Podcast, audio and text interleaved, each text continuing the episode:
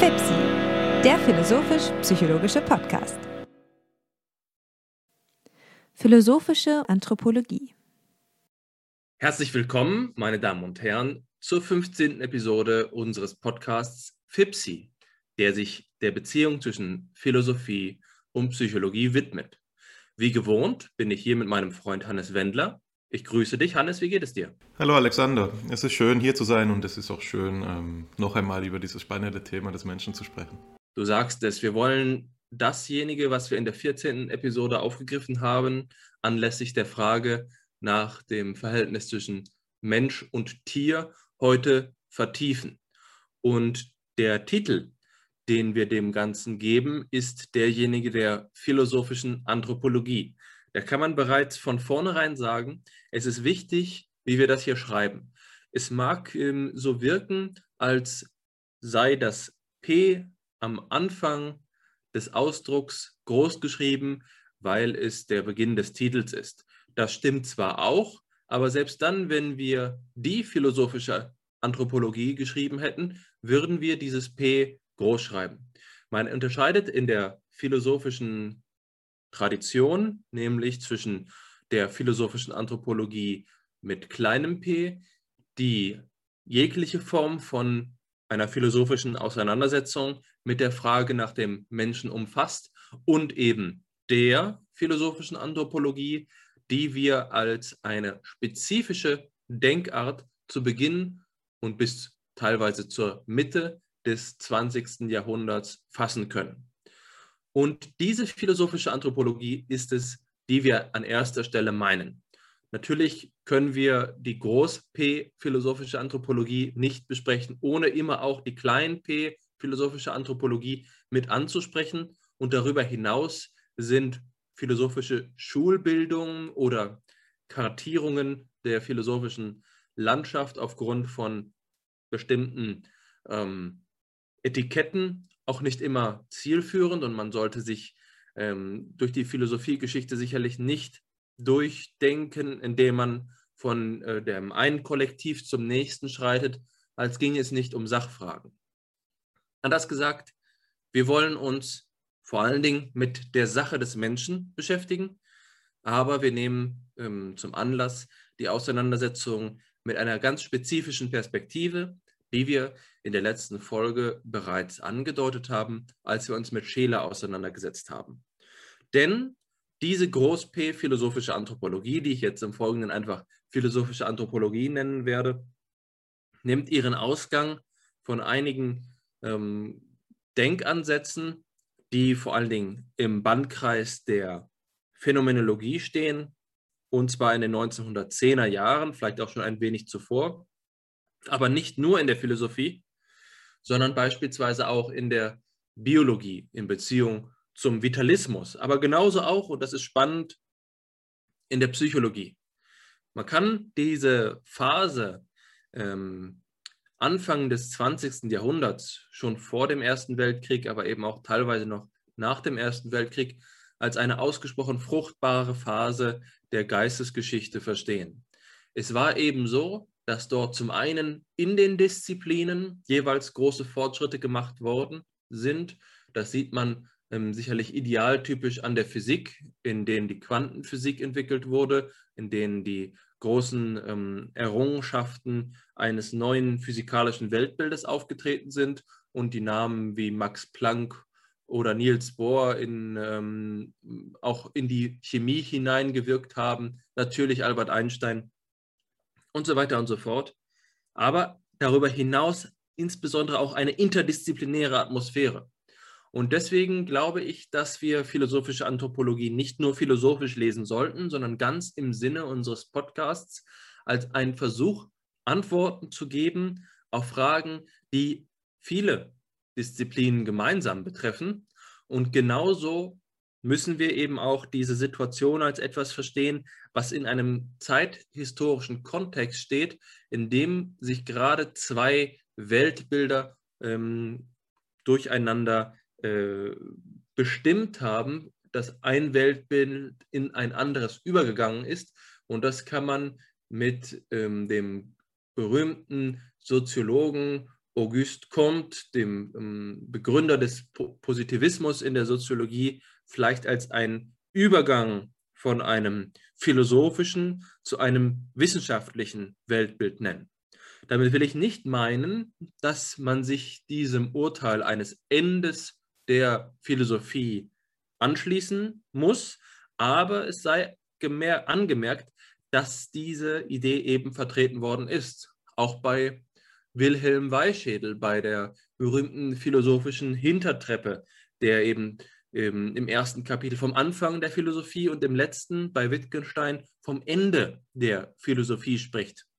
Es ist also eine Phase der Geschichte, die zum Beispiel von Karl Löwit als die Phase zwischen Hegel und Nietzsche beschrieben worden ist, in der sich vor allen Dingen das galileische Weltbild, das Weltbild der Naturwissenschaften durchsetzt.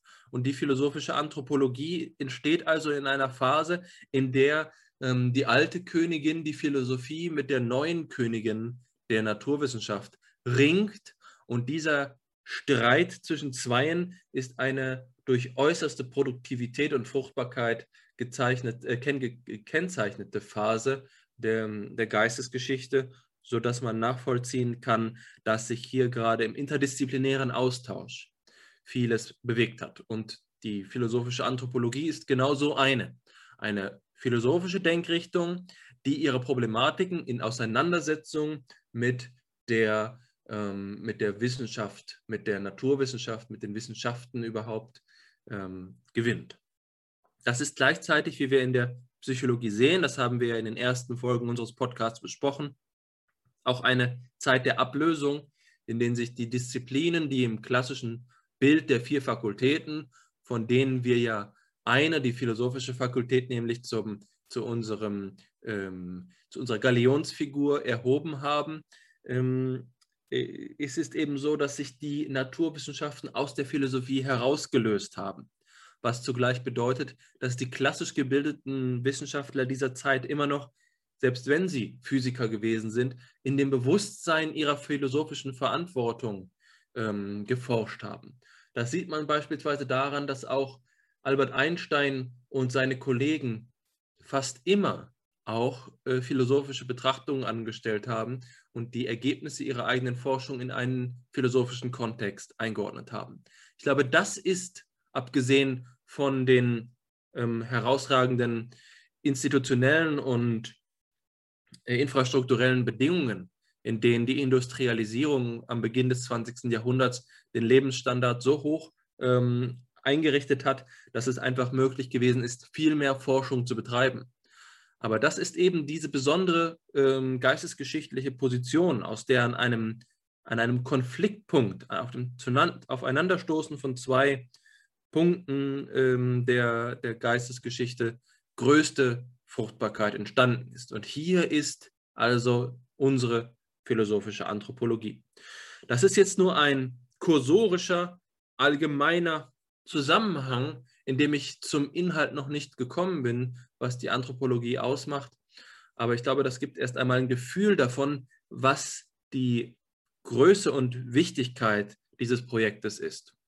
Und ich glaube, ähm, es ist ganz sinngemäß, wenn du jetzt den Staffelstab äh, übernimmst und noch ein paar weitere Dinge zu diesem Zusammenhang sagst, um unseren Zuhörerinnen und Zuhörern das ganze Thema schmackhaft zu machen. Ähm, ja, sehr gerne. Also Woran ich denken musste, als du deine Ausführungen angestimmt hast, war ein Zitat von Martin Heidegger, das ich jetzt gerade nur paraphrasieren kann. Aber es ist das Öffnungszitat von den Grundbegriffen, also von seiner Grundbegriffsvorlesung, die heißt Die Grundbegriffe der Metaphysik, Weltendlichkeit und Einsamkeit, ähm, in der Heidegger ja eine Reflexion anstimmt, die ähm, in ihrem Vorgehen der der philosophischen Anthropologie nahe steht. So, so nahe sogar, dass beispielsweise Matthias Wunsch, auf den wir später zu sprechen kommen werden, auch dafür argumentiert hat oder die Frage für sinnvollerweise stellbar gehalten ausgewiesen hat, dass ähm, ob eben Heidegger hier nicht sogar als Vertreter der philosophischen Anthropologie auftritt. Und ähm, was es damit auf sich hat, darauf kommen wir gleich, aber jetzt zum Zitat. Heidegger sagt dort, ähm, dass die Philosophie sich in das, äh, dass die Metaphysik sich in das äh, Wesen des Menschen zurückgezogen hat und dass in, im Dunkel dieses Wesens sich Philosophie ereignet. Und mit diesem Zusammenhang, mit dieser Reflexion, glaube ich, ähm, lässt sich gut auf den Punkt bringen, mit welchem Anspruch die philosophische Anthropologie im Feld erscheint, nämlich mit dem Anspruch, eine Fundamentalwissenschaft zu sein. Das heißt, letztlich beansprucht sie den Rang, am selben Rang zu stehen wie die Phänomenologie, wie die Sprachphilosophie oder wie die Existenzphilosophie oder eben die anderen Optionen, die man so grundsätzlich hat, wenn man denn ähm, Philosophie betreiben will. Das heißt, die philosophische Anthropologie tritt auf als ähm, eine grundlegende Option. Und das äh, Faszinosum, das diese Option auszeichnet in ihrem Kern, ist eben, dass ähm, der Mensch, um es jetzt mit Helmut Fahrenbach zu sagen, der einen sehr einflussreichen Handbucheintrag eben mit dem Titel Mensch geschrieben hat, dass der Mensch eine unhintergehbare Zentralkategorie der Philosophie ist. Das heißt letztlich, dass eine der Grundüberzeugungen philosophisch-anthropologischen Denkens diejenige ist, dass man in der Philosophie ohne den Menschen nicht auskommt. Oder mehr noch, dass die philosophischen Kategorien auf die eine oder andere Weise im Menschen, in der des Menschen konvergieren. Und dass ähm, der Mensch sozusagen dieses ähm, rätselhafte Nadelöhr ist, durch das alles hindurch muss. Und dass ähm, die Grundintentionen der Philosophie, jetzt bewege ich mich immer noch in den, im Denken von Helmut Fahrenbach, die beispielsweise eben eine allumfassende Erkenntnis beinhalten. Also die, eine Intention der Philosophie ist es, das Sein der Allseiendes zu beforschen, das heißt Metaphysik zu betreiben, auf die eine oder andere Weise. Das ähm, kann jetzt ähm, vor oder nach der, dem Starkwerden der analytischen Philosophie betrachtet werden, in dem eben die Ansprüche so weit gehen, dass man bis ins Erste und ins Letzte des Seins fragt oder eben, also jetzt vor der analytischen Wende, also im Sinne der revisionären Metaphysik nach eben Strawsons Unterscheidung, oder eben danach, dass die deskriptive Metaphysik, ähm, beispielsweise das metaphysisches Denken dann eben bloß noch den Begriffsrahmen expliziert, mit dem wir die Welt verstehen und diesen beforscht. Aber ähm, in beiden Sinnen würde jetzt Fahrenbach argumentieren dafür, dass diese Erkenntnisintention, ähm, alles zu beforschen, eben in einer gewissen Weise, ich will fast sagen deckungsgleich, auch wenn es nicht ganz präzise ist, deckungsgleich ist mit der Frage danach, den Menschen zu beforschen. Und Jetzt ist äh, die spannende Verbindungslinie die zu Heidegger. Wenn ich deckungsgleich sage, dann ist das unpräzise, weil man vielleicht besser sagen sollte, dass diese Frage nach dem Menschen die notwendige Vorbedingung ist für metaphysisches Fragen oder eben für ähm, alle anderen Fragen. Denn äh, wenn man die transzendentalphilosophische Wende mitvollzieht, dann ist es ja heutzutage jeder, jedem bekannt oder jeder bekannt, dass man eben den Erkenntnisapparat mitbeforschen muss, ähm, der eben die anderen Seinsgebiete zugänglich macht und die, der Ausgangspunkt der philosophischen Anthropologie wäre jetzt eben die Intuition, dass dieser Erkenntnisapparat, ähm, dass diese Rede zu abstrakt ist oder auch zu mechanistisch und dass wir eigentlich vom lebendigen Grund unseres Daseins ausgehen sollten, was nichts anderes ist, als zu sagen, dass wir von unserem Menschsein ausgehen sollten. Also man sieht, ähm, wenn ich jetzt mich darum bemühe, einigermaßen anschaulich zu machen, worum es geht in der philosophischen Anthropologie, dass ich immer wieder auf so eine Schleifenbewegung zu sprechen komme. Ne? Nicht wahr? Es ist der Mensch, der die Dinge bestimmt, aber um die Dinge zu bestimmen, sich selbst bestimmt haben muss. Und in dieser Selbstbestimmung sieht er dann, er ist, ein, er ist sowohl ein Ding unter den Dingen, die er bestimmen will, aber zugleich eben auch dasjenige Ding, von dem alle Bestimmungen abhängen. Das heißt, jenseits dieser Bestimmungen, man kommt immer wieder in solche Zirkelproblematiken, wenn es um die philosophische Anthropologie geht und die ähm, haben natürlich weitreichende Implikationen, sei es jetzt für die Meriologie oder für die Logik. Aber was klar ist, ist, dass sie ähm, auf eine Weise nicht ähm, hintergangen werden können, sondern sie ähm, stellen so etwas wie das produktive Gerüst philosophisch-anthropologischen Denkens dar, indem es eben, oh, jetzt lehne ich mich ein letztes Mal an Heidegger an, der ja eigentlich ähm, dafür bekannt ist, sich kritisch abzugrenzen gegenüber die philosophischen Anthropologen, aber eben in, in einigen ähm, seiner Reflexionen besonders deutlich auf den Punkt gebracht hat, worum es eben geht, nämlich die, die philosophische Anthropologie gleicht der Phänomenologie darin, dass sie nicht so sehr ein Ideal des Erkenntnisfortschritts ähm, verfolgt, sondern eben auch ähm, den Wert darin äh, sieht, der darin liegt, um einen vielleicht letztlich nie ganz explizierbaren Punkt zu kreisen und auf immer höheren Ebenen das immer selbe Thema zu befragen, nämlich den Menschen. Und das ist das eine. Ähm, ich denke, dass es an dieser Stelle vielleicht sogar zielführend sein könnte, schon in das erste Material überzugehen, wenn wir nämlich, ähm, weil wir dort nämlich mit der, einer denkgeschichtlich brisant gewordenen ähm, Unternehmung vertraut, ähm, uns vertraut machen werden, die versucht gerade das auf den Punkt zu bringen, worum es mit der philosophischen Anthropologie geht, nämlich was macht denn die Identität dieses Paradigmas aus in ihrem Wesen? Das ist die Frage, die Joachim Fischer prominenterweise gestellt hat, 2008 in seiner ähm, gleichnamigen Publikation, eben philosophische Anthropologie. Ähm, wenn es für dich in Ordnung ist, Alexander, würde ich das gleich noch machen, aber wenn du noch interpunktieren willst, ähm, kannst du das auch gerne jetzt schon tun. Mach es doch bitte und im Anschluss werde ich meine Gedanken nicht vergessen haben. Gut, ja, also dann gehe ich gleich über und ähm, bring, runde damit diese ähm, kurze Charakterisierung der philosophischen Anthropologie ab, indem ich eben ähm, Wunsch zitiere, der Fischers Identitätskernthese zusammenfasst. Und Wunsch verfährt hier so, dass er die sieben zentralen Charakteristika ähm, der philosophischen Anthropologie eben nachzeichnet. Also das Zitat geht so. Erstens, die philosophische Überlegung beginnt nicht in der Dimension der Reflexion des eigenen Beobachtens oder Denkens. Sie setzt nicht, wie Fischer sich ausdrückt, am Sub Subjektpol an, sondern konzentriert sich auf etwas gegenüber, auf das Objekt.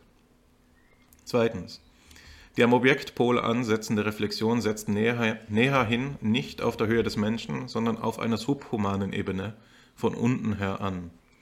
Die Kategorienbildung fokussiert eine eigene Zone zwischen etwas und jemand, nämlich das lebendige Etwas.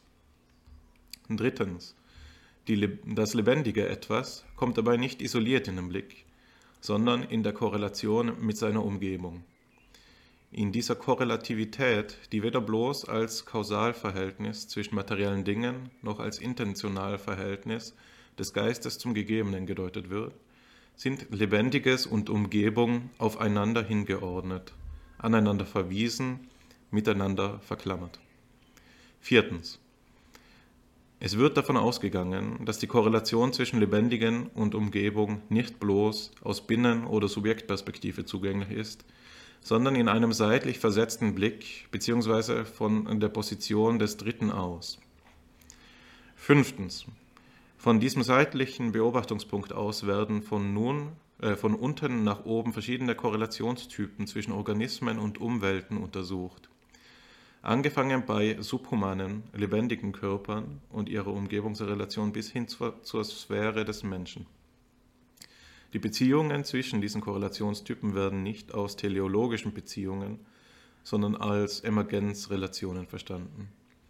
Sie konstituieren spezifische Stufen oder Schichtungsmodelle. Die Sphäre des Menschen wird dadurch gekennzeichnet, dass in ihr der Lebenskreislauf des Lebendigen in bestimmter Hinsicht aufgebrochen und in dieser Aufgebrochenheit indirekt überbrückt ist, aber jeweils auf eine Weise, die durch das Leben getragen bleibt. Die ausgezeichnete Stellung des Menschen ist also eine in der Natur. Siebtens. Die in den vorigen sechs Punkten dargelegte Denkbewegung versteht sich selbst als philosophische Vergewisserung des Geistes unter Rückbezug auf die verschiedenen Erfahrungswissenschaften über den Menschen. Biologie, Psychologie, Soziologie, Kulturwissenschaften. Mit diesem Rückbezug wird zwar die Bindung an die Resultate der Erfahrungswissenschaften akzeptiert, zugleich wird aber auf die Möglichkeit der Bildung genuin philosophischer Kategorien bestanden die die wissenschaftlichen Erfahrungszugänge untereinander sowie den Common Sense vermitteln können. hier endet das Zitat, das äh, sicherlich ähm, jetzt gelinde gesagt, überall immer, äh, gelinde gesagt reichhaltig ist und natürlich beim ersten Hören überfordern wird. Aber ich denke, es äh, lohnt sich, wenn wir jetzt einige Zeit auch darauf verwenden, ähm, die wichtigsten Punkte dieses Zitates herauszuarbeiten.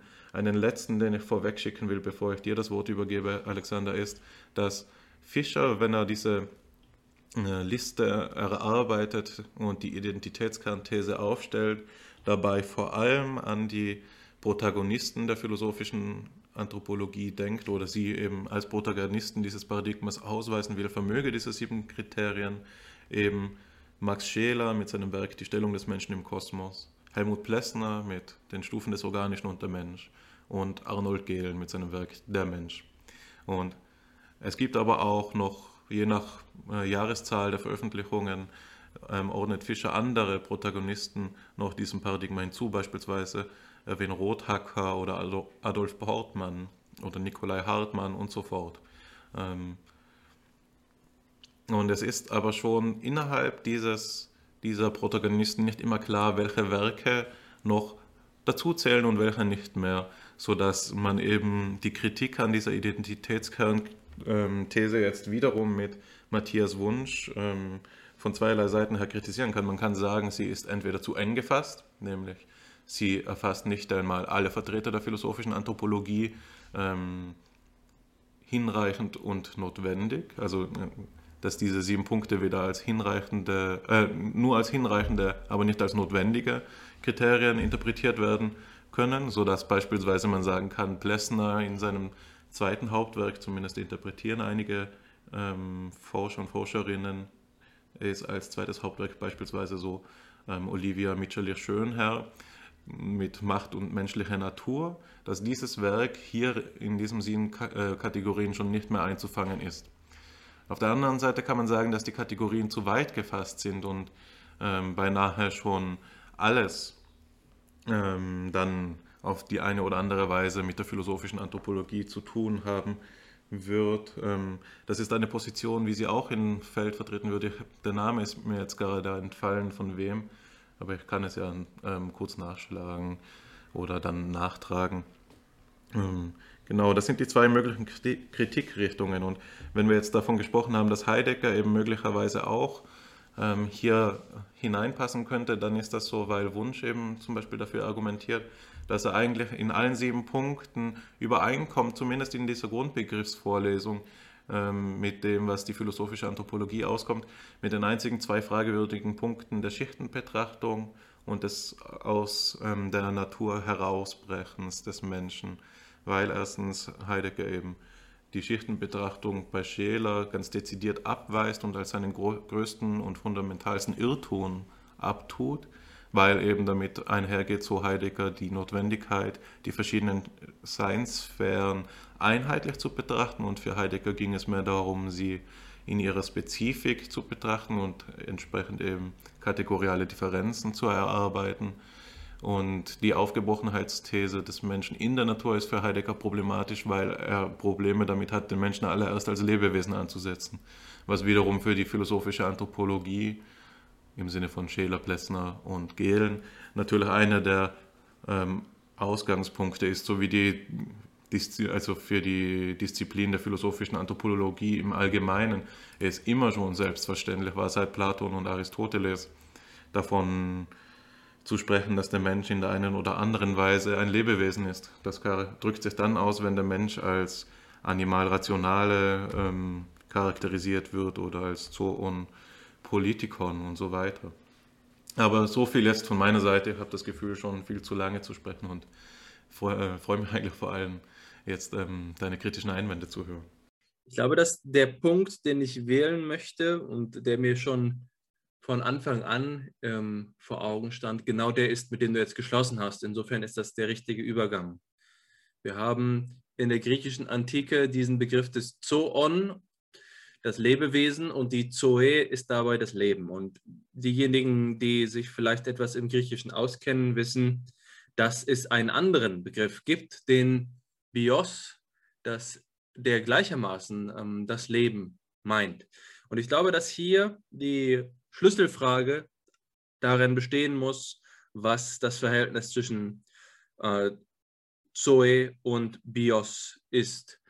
Die Frage also, was das Leben als organisches vom Leben als beseeltes unterscheidet oder wo die Beziehung zwischen beiden steht.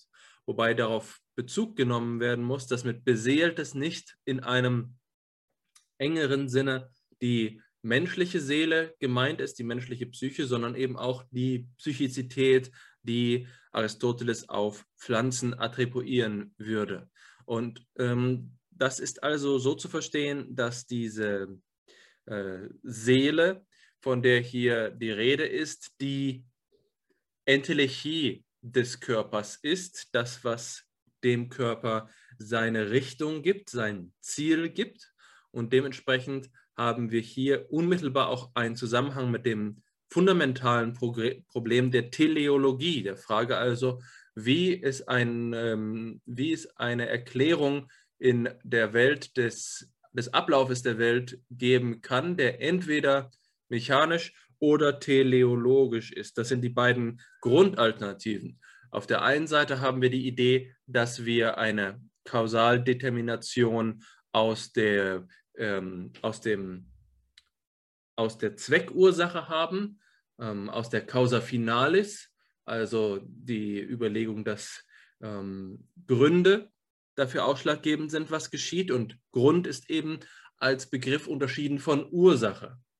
Ähm, und das ist hier eine andere Klasse von Ursachen, schon bei Aristoteles, bei der gemeint ist, dass ähm, dasjenige, was geschehen wird, davon abhängig ist, was gewesen ist. Und so wie eine Billardkugel die andere anstößt, um, um das Momentum zu übertragen, so könnte man auch das ganze Sein erklären. Also auf der Seite des Bios haben wir diese ähm, kausalistische, äh, deterministische Überlegung und auf der Seite der Zoe um, haben wir die teleologische, die finalistische Seite. Das Spannende ist nun, dass dort dritte Wege gesucht werden. Und das ist zum Beispiel das Projekt der Lebensphilosophie. Ich hatte vorhin schon von Hegel zu Nietzsche erwähnt. Und Nietzsche ist gewisserweise der, äh, der Vordenker der philosophischen Anthropologie, wobei man das nicht überzeichnen sollte. Es geht oft um einen Ausdruck, äh, in dem Nietzsche mit, dem, ähm, mit, mit, dem, mit der Rede vom nicht festgestellten Tier angeführt wird. Und die Lebensphilosophie kennt eben neben Nietzsche ähm, andere Protagonisten, wie zum Beispiel Henri Bergson. Und Bergson, der große Pariser Philosoph, stellt eben als dritte Perspektive ähm, zwischen Mechanismus und Teleologie seine schöpferische Evolution. Ich denke, dass man mit gutem Recht sagen kann, dass die äh, philosophische Anthropologie von Bergson mit beeinflusst worden ist, denn Max Scheler Max Scheler als der erste unter den drei großen philosophischen Anthropologen ist derjenige gewesen, der die erste äh, Bergson-Übersetzung ins Deutsche übersetzt hat. Schon sehr früh kannte Scheler Bergson und hat dazu beigetragen, wesentlich dazu beigetragen, Bergson in Deutschland zu popularisieren. Anders gesagt also, die Lebensfrage, die du gerade gestellt hast, ist von absoluter Bedeutsamkeit. Und dabei geht es nicht einfach darum zu sagen, was sind die Kriterien des Lebendigen, so wie wir es in der Biologie fragen können, sondern was ist eigentlich das Leben? Und der dritte im Bunde, neben Nietzsche und Bergson, der diese Frage gestellt hat, ist der, einer der Gründerväter der Psychologie, nämlich Wilhelm Dilthey. Und Wilhelm Dilthey ähm, setzt den Begriff des Lebens in, in den Mittelpunkt seiner Philosophie und stellt den Begriff des Lebens, und da kommen wir jetzt zu dieser Liste, jenseits von Objekt und Subjekt. In eine äh, Sphäre, in der Subjekt und Objekt noch ungeschieden sind und in einer Ganzheit, in einer ähm, auf sich bezogenen Ganzheit ähm, äh, es denkt, dass das Leben denkt. Und ähm, hier haben wir jetzt in diesen sieben Punkten eine Art und Weise der Beschreibung, die ich ganz analog sehe. Wenn wir schauen, ähm, dass wir den seitlichen Beobachtungs Beobachtungspunkt einnehmen und jetzt eine Relation betrachten, dann ist die Frage, wie kann ein Organismus zu seiner Umwelt in Beziehung stehen? Und die Antwort, die zumindest Plessner darauf gibt, ist die Grenze. Die Grenze ist etwas, ähm, das man auf zwei Weisen denken kann. Nach Plessner gibt es eine virtuelle Grenze und eine reale Grenze. Virtuelle Grenzen sind diejenigen, die nicht selbst Eigenschaften eines Körpers sind. Also etwas anderes als zum Beispiel Membranen. Die ähm, virtuelle Grenze liegt zum Beispiel zwischen dem Stein und, dem, äh, und der ihn umgebenden Luft. Wenn wir uns einen Stein äh, anschauen, dann ist es aus physikalischer Perspektive nicht notwendig, dass wir äh, eine, einen Qualitätssprung annehmen zwischen einem gasförmigen Molekül in der Atmosphäre, die den Stein umgibt, und den Molekülen des Steines selbst. Das heißt also, dass Organismen die besondere Eigenschaft haben, reale Grenzen auszubilden, die Eigenschaften ihres, des, des Organismus selbst sind. Und der, die Membran verdeutlicht das sehr klar. Der Unterschied ist hier also, dass sich durch die Grenze ein Innen von einem Außen abgrenzt und wir deswegen eine Doppelrichtung haben. Eine Doppelrichtung insofern, als ein Organismus nach innen organisiert sein kann und, ähm, ein, ähm, und nach außen eine Umwelt hat. Nach innen organisiert zu sein bedeutet, dass es zum Beispiel von Bedeutung ist, was an welchem Platz ist und was welche Funktion hat.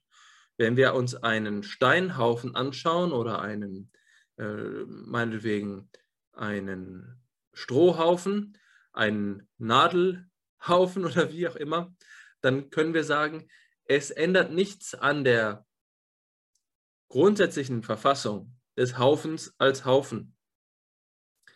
Ähm, wenn äh, einer, einer der Bestandteile äh, dieses Haufens nun an anderer Stelle ist. Wir nehmen also jetzt ein äh, Kieselsteinchen von unten und legen es nach oben, ist das Ganze noch ein äh, Steinhaufen, ja gewiss. Was ist aber, wenn wir es bei einem Organismus tun? Was ist, wenn wir dem Baum die Wurzel ausreißen und sie versuchen an der Baumkrone zu befestigen? Der Baum stirbt oder er ist äh, zumindest nicht dazu in der Lage, mit der Wurzel etwas an der Krone anzufangen.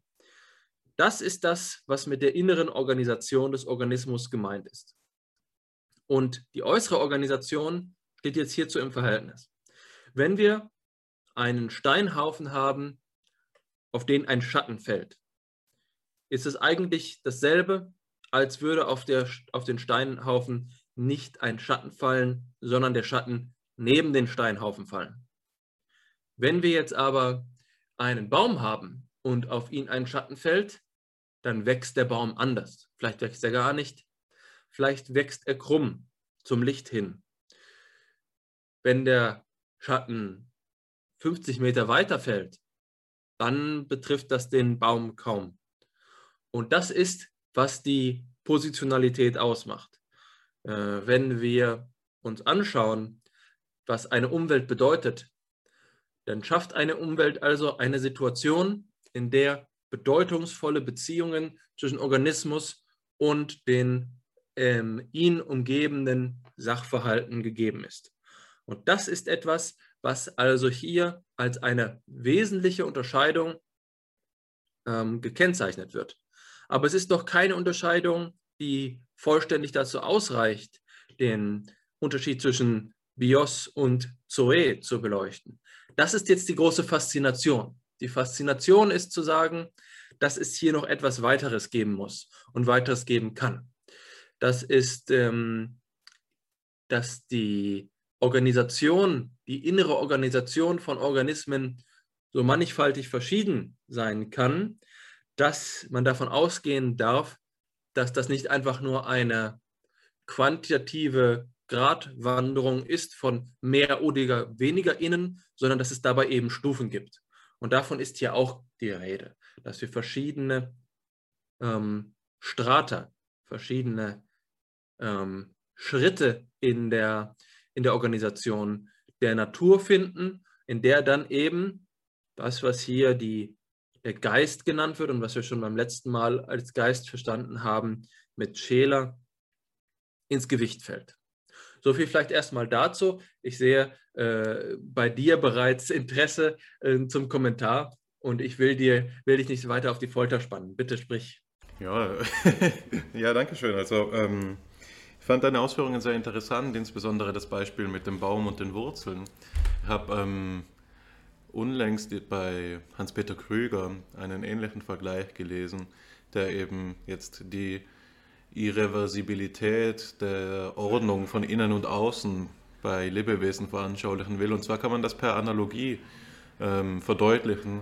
Zum Beispiel bei diesem Be an, anhand des Beispiels, dass man sich vorstellen soll, ähm, dass man einen Handschuh von innen nach außen stülpt und dann wieder zurück und nun feststellt, dass er eben immer noch gleich gut auf die Hand passt, nicht wahr? Wohingegen, wenn man dasselbe mit einem Kaninchen tut, dass man es von innen nach außen stülpt, quasi innen und außen verkehrt und es dann rückgängig macht, man feststellen wird, dass das Kaninchen nicht mehr hoppeln wird. Ne? Also dass diese, ähm, diese Differenz von innen und außen für Lebewesen eben eine ganz eine, eine wesentliche ist, sodass sie un nicht, nicht verkehrbar ist. Und dasselbe gilt auf eine Weise im Verhältnis dass jetzt das nach innen hin organisierte Lebewesen ähm, nach außen hin, also relativ zum ähm, Lebewesen nach außen, zur Umwelt oder zum Umfeld einnimmt, also das, was Plessner mit der Position bezeichnet. Anders als der Stein, der eben an seinem Rand bloß endet, ist ja das Lebewesen durch seine Grenze mit der Umwelt verzahnt, auf die Weise, als dass es eben Reize gibt, auf die das ähm, Lebewesen reagieren kann, nämlich die Reize, die es allererst registrieren kann. Also, dass Reize registriert werden können, ist eine Vorbedingung dafür, dass auf sie reagiert werden können. Und, oder jetzt ähm, auf, auf der Sphäre des Menschen, je nach Sprechweise, aber es eignet sich diesen Unterschied einmal anzusprechen, sich äh, zu diesen Reizen verhalten kann. Also bei Heidegger gibt es diesen Unterschied, dass Dir benimmt sich, der Mensch verhält sich. Bei Plessner fällt das zusammen beispielsweise. Ähm, das Tier und Mensch verhalten sich und dann könnte man eben mit Schiller zum Beispiel die Tat auf Seite des Menschen reklamieren. Aber wie auch immer, es gibt da diesen ähm, Unterschied, wie man sich auf die Reizungen der Umwelt bezieht. Ne? Nicht wahr? Also alle Lebewesen sind auf die Umwelt, auf die Dinge der Umwelt bezogen, aber auf unterschiedliche Weise, sodass beispielsweise einige davon sprechen, dass das Tier distanzlos auf die Umweltreize bezogen ist, also von ihnen benommen ist, wohingegen der Mensch eine gewisse Distanz dazwischen hat, eine Distanz, die notwendig ist, allererst um so etwas wie einen reflexiven Raum zu öffnen, um zwischen verschiedenen Handlungsoptionen zu wählen und äh, ein intelligentes Verhalten zu, hervorzubringen. Das ist das berühmte Vinculum Functionale bei Ernst Cassirer, also der Mensch als ein wesentlich auch immer vermitteltes Tier. Und diese Figur findet sich eben bei Plessner wieder durch die vermittelte Unmittelbarkeit, bei Heidegger wieder durch das Philosophieren der Weltbildung und so fort. Also man sieht, dass, diese, ähm, dass dieses Grenztheorem, das eines der wesentlichen ist für die, äh, für die Identitätskernthese, ein ungemein leistungsfähiges ist. Das ist ja letztlich auch das, an dem eben die berühmte Formel von Körper haben und Leib sein sich festmachen lässt, die bezeichnet, dass eben menschliches Sein sich durch diese Doppelaspektivität auszeichnen lässt, in der wir gleichsam einen Körper haben, der sich so wie die anderen Dinge der Natur verhält, also der ähm, gewisserweise den Naturgesetzen untersteht, nicht wahr? Also eine Trägheit besitzt, ein Gewicht besitzt und Schaden nimmt, wenn stumpfe Gegenstände auf ihn einwirken oder wie auch immer. Und aber auf der anderen Seite eben auch, dass dasselbe Ding, also ohne eine Spaltung heraufzubeschwören, dass dasselbe Ding, das wir als Körper haben, gleichzeitig das ist, das wir von innen her als Leib durchdringen. Das heißt, das gehorcht, wenn wir einen Willensakt ähm, vollziehen oder das eben ähm, Schmerz fühlt, wenn eben besagter stumpfer Gegenstand auf ihn einwirkt. Und zwar von innen her. Das heißt, das Grenztheorem ist ein ganz essentielles. Ein anderes ist, ähm, was hier in diesen sieben Punkten, die wir angesprochen haben, ähm, damit innig verwoben ist, ist, dass die philosophische Anthropologie eben diesen seitlich versetzten oder den seitlich flankierenden Blick einnimmt, in dem ähm, davon ausgegangen wird, dass die Weise, wie eben die Lebewesen mit ihrer Umwelt ähm, aufeinander bezogen sind, nicht nur aus der Binnenperspektive von innen her zugänglich ist, sondern auch von außen her eruiert werden kann, sodass ähm, eben eine sinnvolle Naturphilosophie ähm, entwickelt werden kann. Es wäre sozusagen, man könnte am Problem des Fremdpsychischen scheitern in der philosophischen Anthropologie, wenn man nicht diesen seitlich flankierenden Blick annehmen würde, der eben so funktioniert, dass man dann, und das ist eben der, ein weiterer Punkt der Auflistung, so vorgeht, dass man auch verschiedene Organisationsformen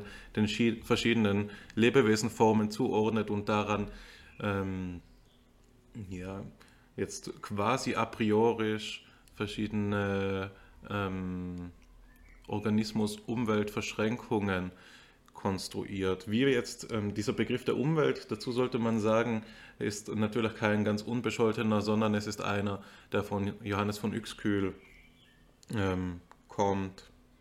Ah, Johann Jakob von Uexküll, Verzeihung. Und der eben genau dieses Verhältnis bezeichnet, dass einem jedem Organismus die ganz eigene Umwelt entspricht, die sich aus, ähm, die sich bei Uexküll jetzt von der ähm, Merk- und Wirkwelt noch ähm, unterscheidet. Es gibt andere Ausdrücke für, für denselben Zusammenhang. Heidegger spricht von Ent, vom Enthemmung, Enthemmungsring, Plessner spricht häufig vom Umfeld, aber wesentlich hat es ähm, mit diesem Umstand zu tun, dass eben ähm, der Organismus nie um das, ohne das ihn umgebende verstanden werden kann. Nun, man merkt, dass es wahrscheinlich im Rahmen dieses Podcasts jetzt nicht möglich sein wird, alle Punkte gesondert zu betrachten.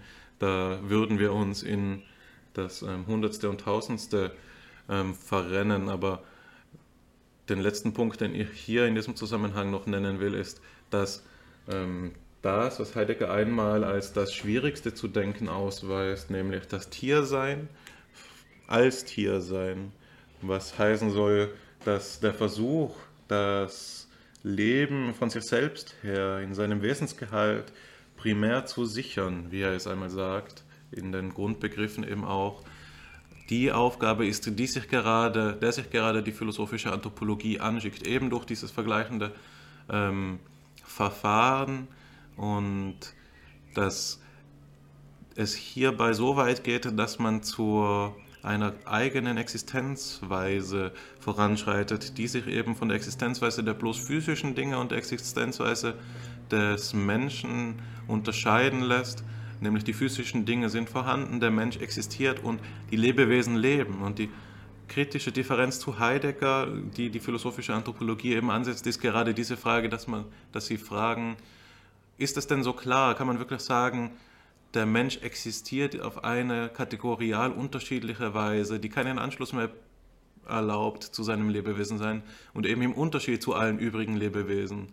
Und muss man nicht vielmehr diesem, dieser Tatsache, dass der Mensch ein Naturwesen ist, Rechnung tragen auf eine Weise, die erlaubt zu erklären, wie das Menschsein von seinem Naturwesensein, von seinem Lebewesensein her noch affiziert ist oder durch es getragen ist, denn es scheint ja unhinterfragbar zu sein, dass wir noch immer Hunger haben, dass wir noch immer geboren werden, dass wir noch immer sterben, so wie eben auch die anderen Lebewesen. Und dass doch auch eine gewisse epistemische und auch moralische Gewalt darin steckt, wenn man dann sagt, dass andere Tiere nicht mehr sterben, sondern bloß verenden. Ich denke, das ist auch der Sache nach nicht angemessen. Und dieses Faszinosum des Lebens, das Blessner als in der Einleitung zu den Stufen auch als das magische Wort der 1920er Jahre charakterisiert, mit Darwin im Blick vielleicht. Ähm, dieses magische Schlüsselwort des Lebens ist dasjenige, um das die philosophische Anthropologie eben in Hinsicht auf den Menschen nun kreist. Wenn wir vom Begriff Umwelt, vom Begriff Umfeld, Umgebung sprechen, dann gibt es meines Erachtens eine wichtige Korrespondenz in der Psychologie, die wir die Umweltpsychologie nennen, eine Psychologie, die eine gewisse Tradition hat, die mit Heidelberg verbunden ist. Der namhafte Willi Helpach hat seinerzeit in den 1920er Jahren hier gewirkt. Ähm, die Psychologie war weitgehend noch ähm, in, in seiner Person verbunden mit der Mannheimer Handelshochschule, was sich auch später dann mit der, Profi mit dem, ähm, mit der Professur von Otto Selz dort fortgesetzt hat. Erst nach dem Zweiten Weltkrieg ist dann Mannheim, das Mannheimer Psychologische Institut an die Heidelberger Universität übergegangen und auch, der, ähm, auch die Bibliothek. Jedenfalls war Willi Helpach der Gründervater der Umweltpsychologie und die Umweltpsychologie wurde in den 50er, 60er Jahren dann weiterentwickelt, vor allen Dingen unter dem Einfluss von Karl Friedrich Graumann, der sie stärker phänomenologisch orientiert hat. Und dabei ist eben auch der Begriff der Situation ähm, von großer Bedeutung, der Begriff der Situation als einer lebendigen Erfahrung, die eine Person macht. Ähm, und ich würde Ihnen, um auf den Begriff von Hermann Schmitz zurückgreifen, diesen Begriff der Situation gerne dem Begriff der Konstellation gegenüberstellen. Wenn wir von Konstellation sprechen, dann können wir sagen, es handelt sich um die rein physikalische ähm, Verfassung. Ich will nicht Ordnung sagen, denn das ist ja wieder etwas, was Situativität ähm, bedeuten würde, sondern die, ähm, die Positionierung ist ja auch nicht der richtige Begriff, sondern die reine, die bloße Vorhandenheit von physischen äh, Sachverhalten oder Tatsachen. Das ist äh, Konstellation und sie unterscheidet sich von der Situation dadurch, dass ein Subjekt, ein ähm, Erkenntnisträger in die, in die Konstellation tritt äh, und sich bedeutungshaft zu ihr ins Verhältnis setzt. Das heißt, die Umgebung ist, wenn wir zum Beispiel in die Psychologie Kurt Lewins schauen, nur einer der beiden Faktoren, der uns äh, verstehen lässt, was mit einer Situation gemeint ist. Wir benötigen immer die Subjekt-Umwelt-Korrelation. Und die äh, phänomenologische Psychologie hat diese Relation eben zum Prinzip ihrer Forschung erhoben. Wenn wir in die Literatur bei äh, bei Graumann schauen oder bei Max Herzog, dann finden wir immer wieder Verweise genau auf diesen Zusammenhang, dass eine phänomenologische Psychologie äh, in ihrem Mittelpunkt die Situation setzen sollte und die Situation als eine Subjekt-Umwelt-Korrelation zu verstehen ist. Diese Korrelation ist also etwas, das wir mit Hilfe der philosophischen Anthropologie verstehen können. Die philosophische Anthropologie hilft uns, in dieser Hinsicht unmittelbar eine Grundlage für psychologische Forschung zu schaffen.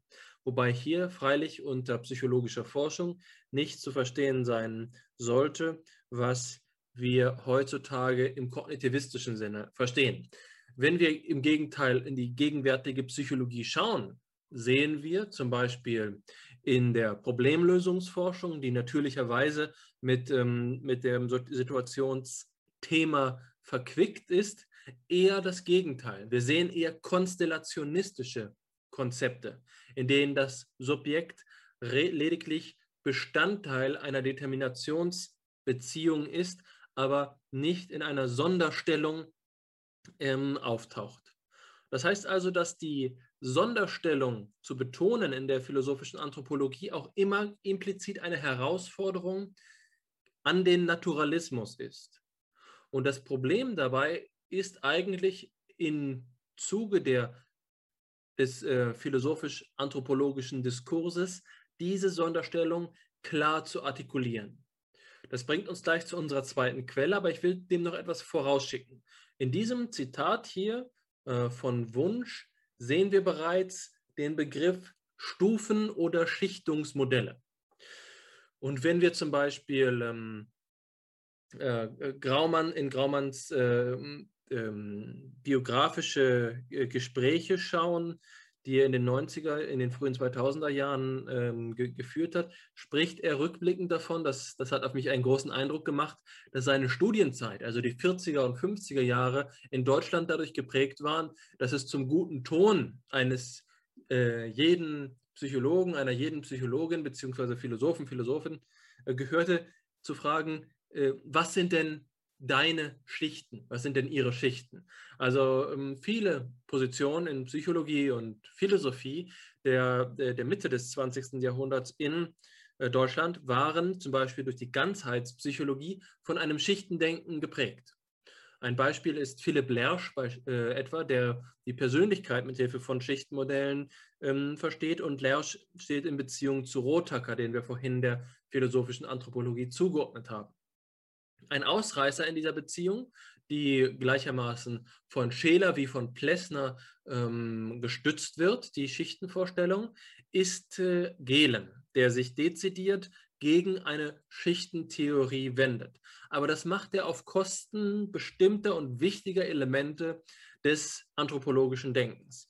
Ähm, und zwar indem er sich in weiten Teilen einem Biologismus annähert und damit eigentlich dem Naturalismus die Hand reicht. Das heißt, wir haben hier eine Kontroverse, eine konzeptuelle Kontroverse inmitten der philosophischen Anthropologie, die wesentlich darin besteht, dass wir auf der einen Seite ähm, die Vorstellung haben, dass die Sonderstellung aus dem, was hier äh, in, in diesem Zitat ähm, Emergenzrelation oder teleologische Beziehung und so weiter und so fort ähm, bezeichnet wird, dass also Schichten entstehen, in denen eine höhere Organisation möglich ist äh, und einem Versuch, es ohne Schichten zu denken.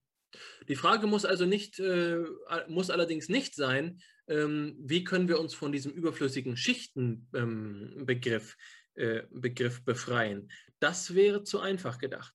Zwar gibt es Versuche, philosophische Anthropologie ohne Schichtenbegriff zu, äh, zu entwickeln, aber die Beiträge von Scheler und von Hartmann, der vorhin erwähnt wurde, gehen eigentlich auch zugleich in die Richtung zu sagen, wie können wir ein elegantes und ein ähm, metaphysisch und epistemologisch nicht verhängnisvolles und selbstwidersprüchliches Schichtenmodell entwickeln.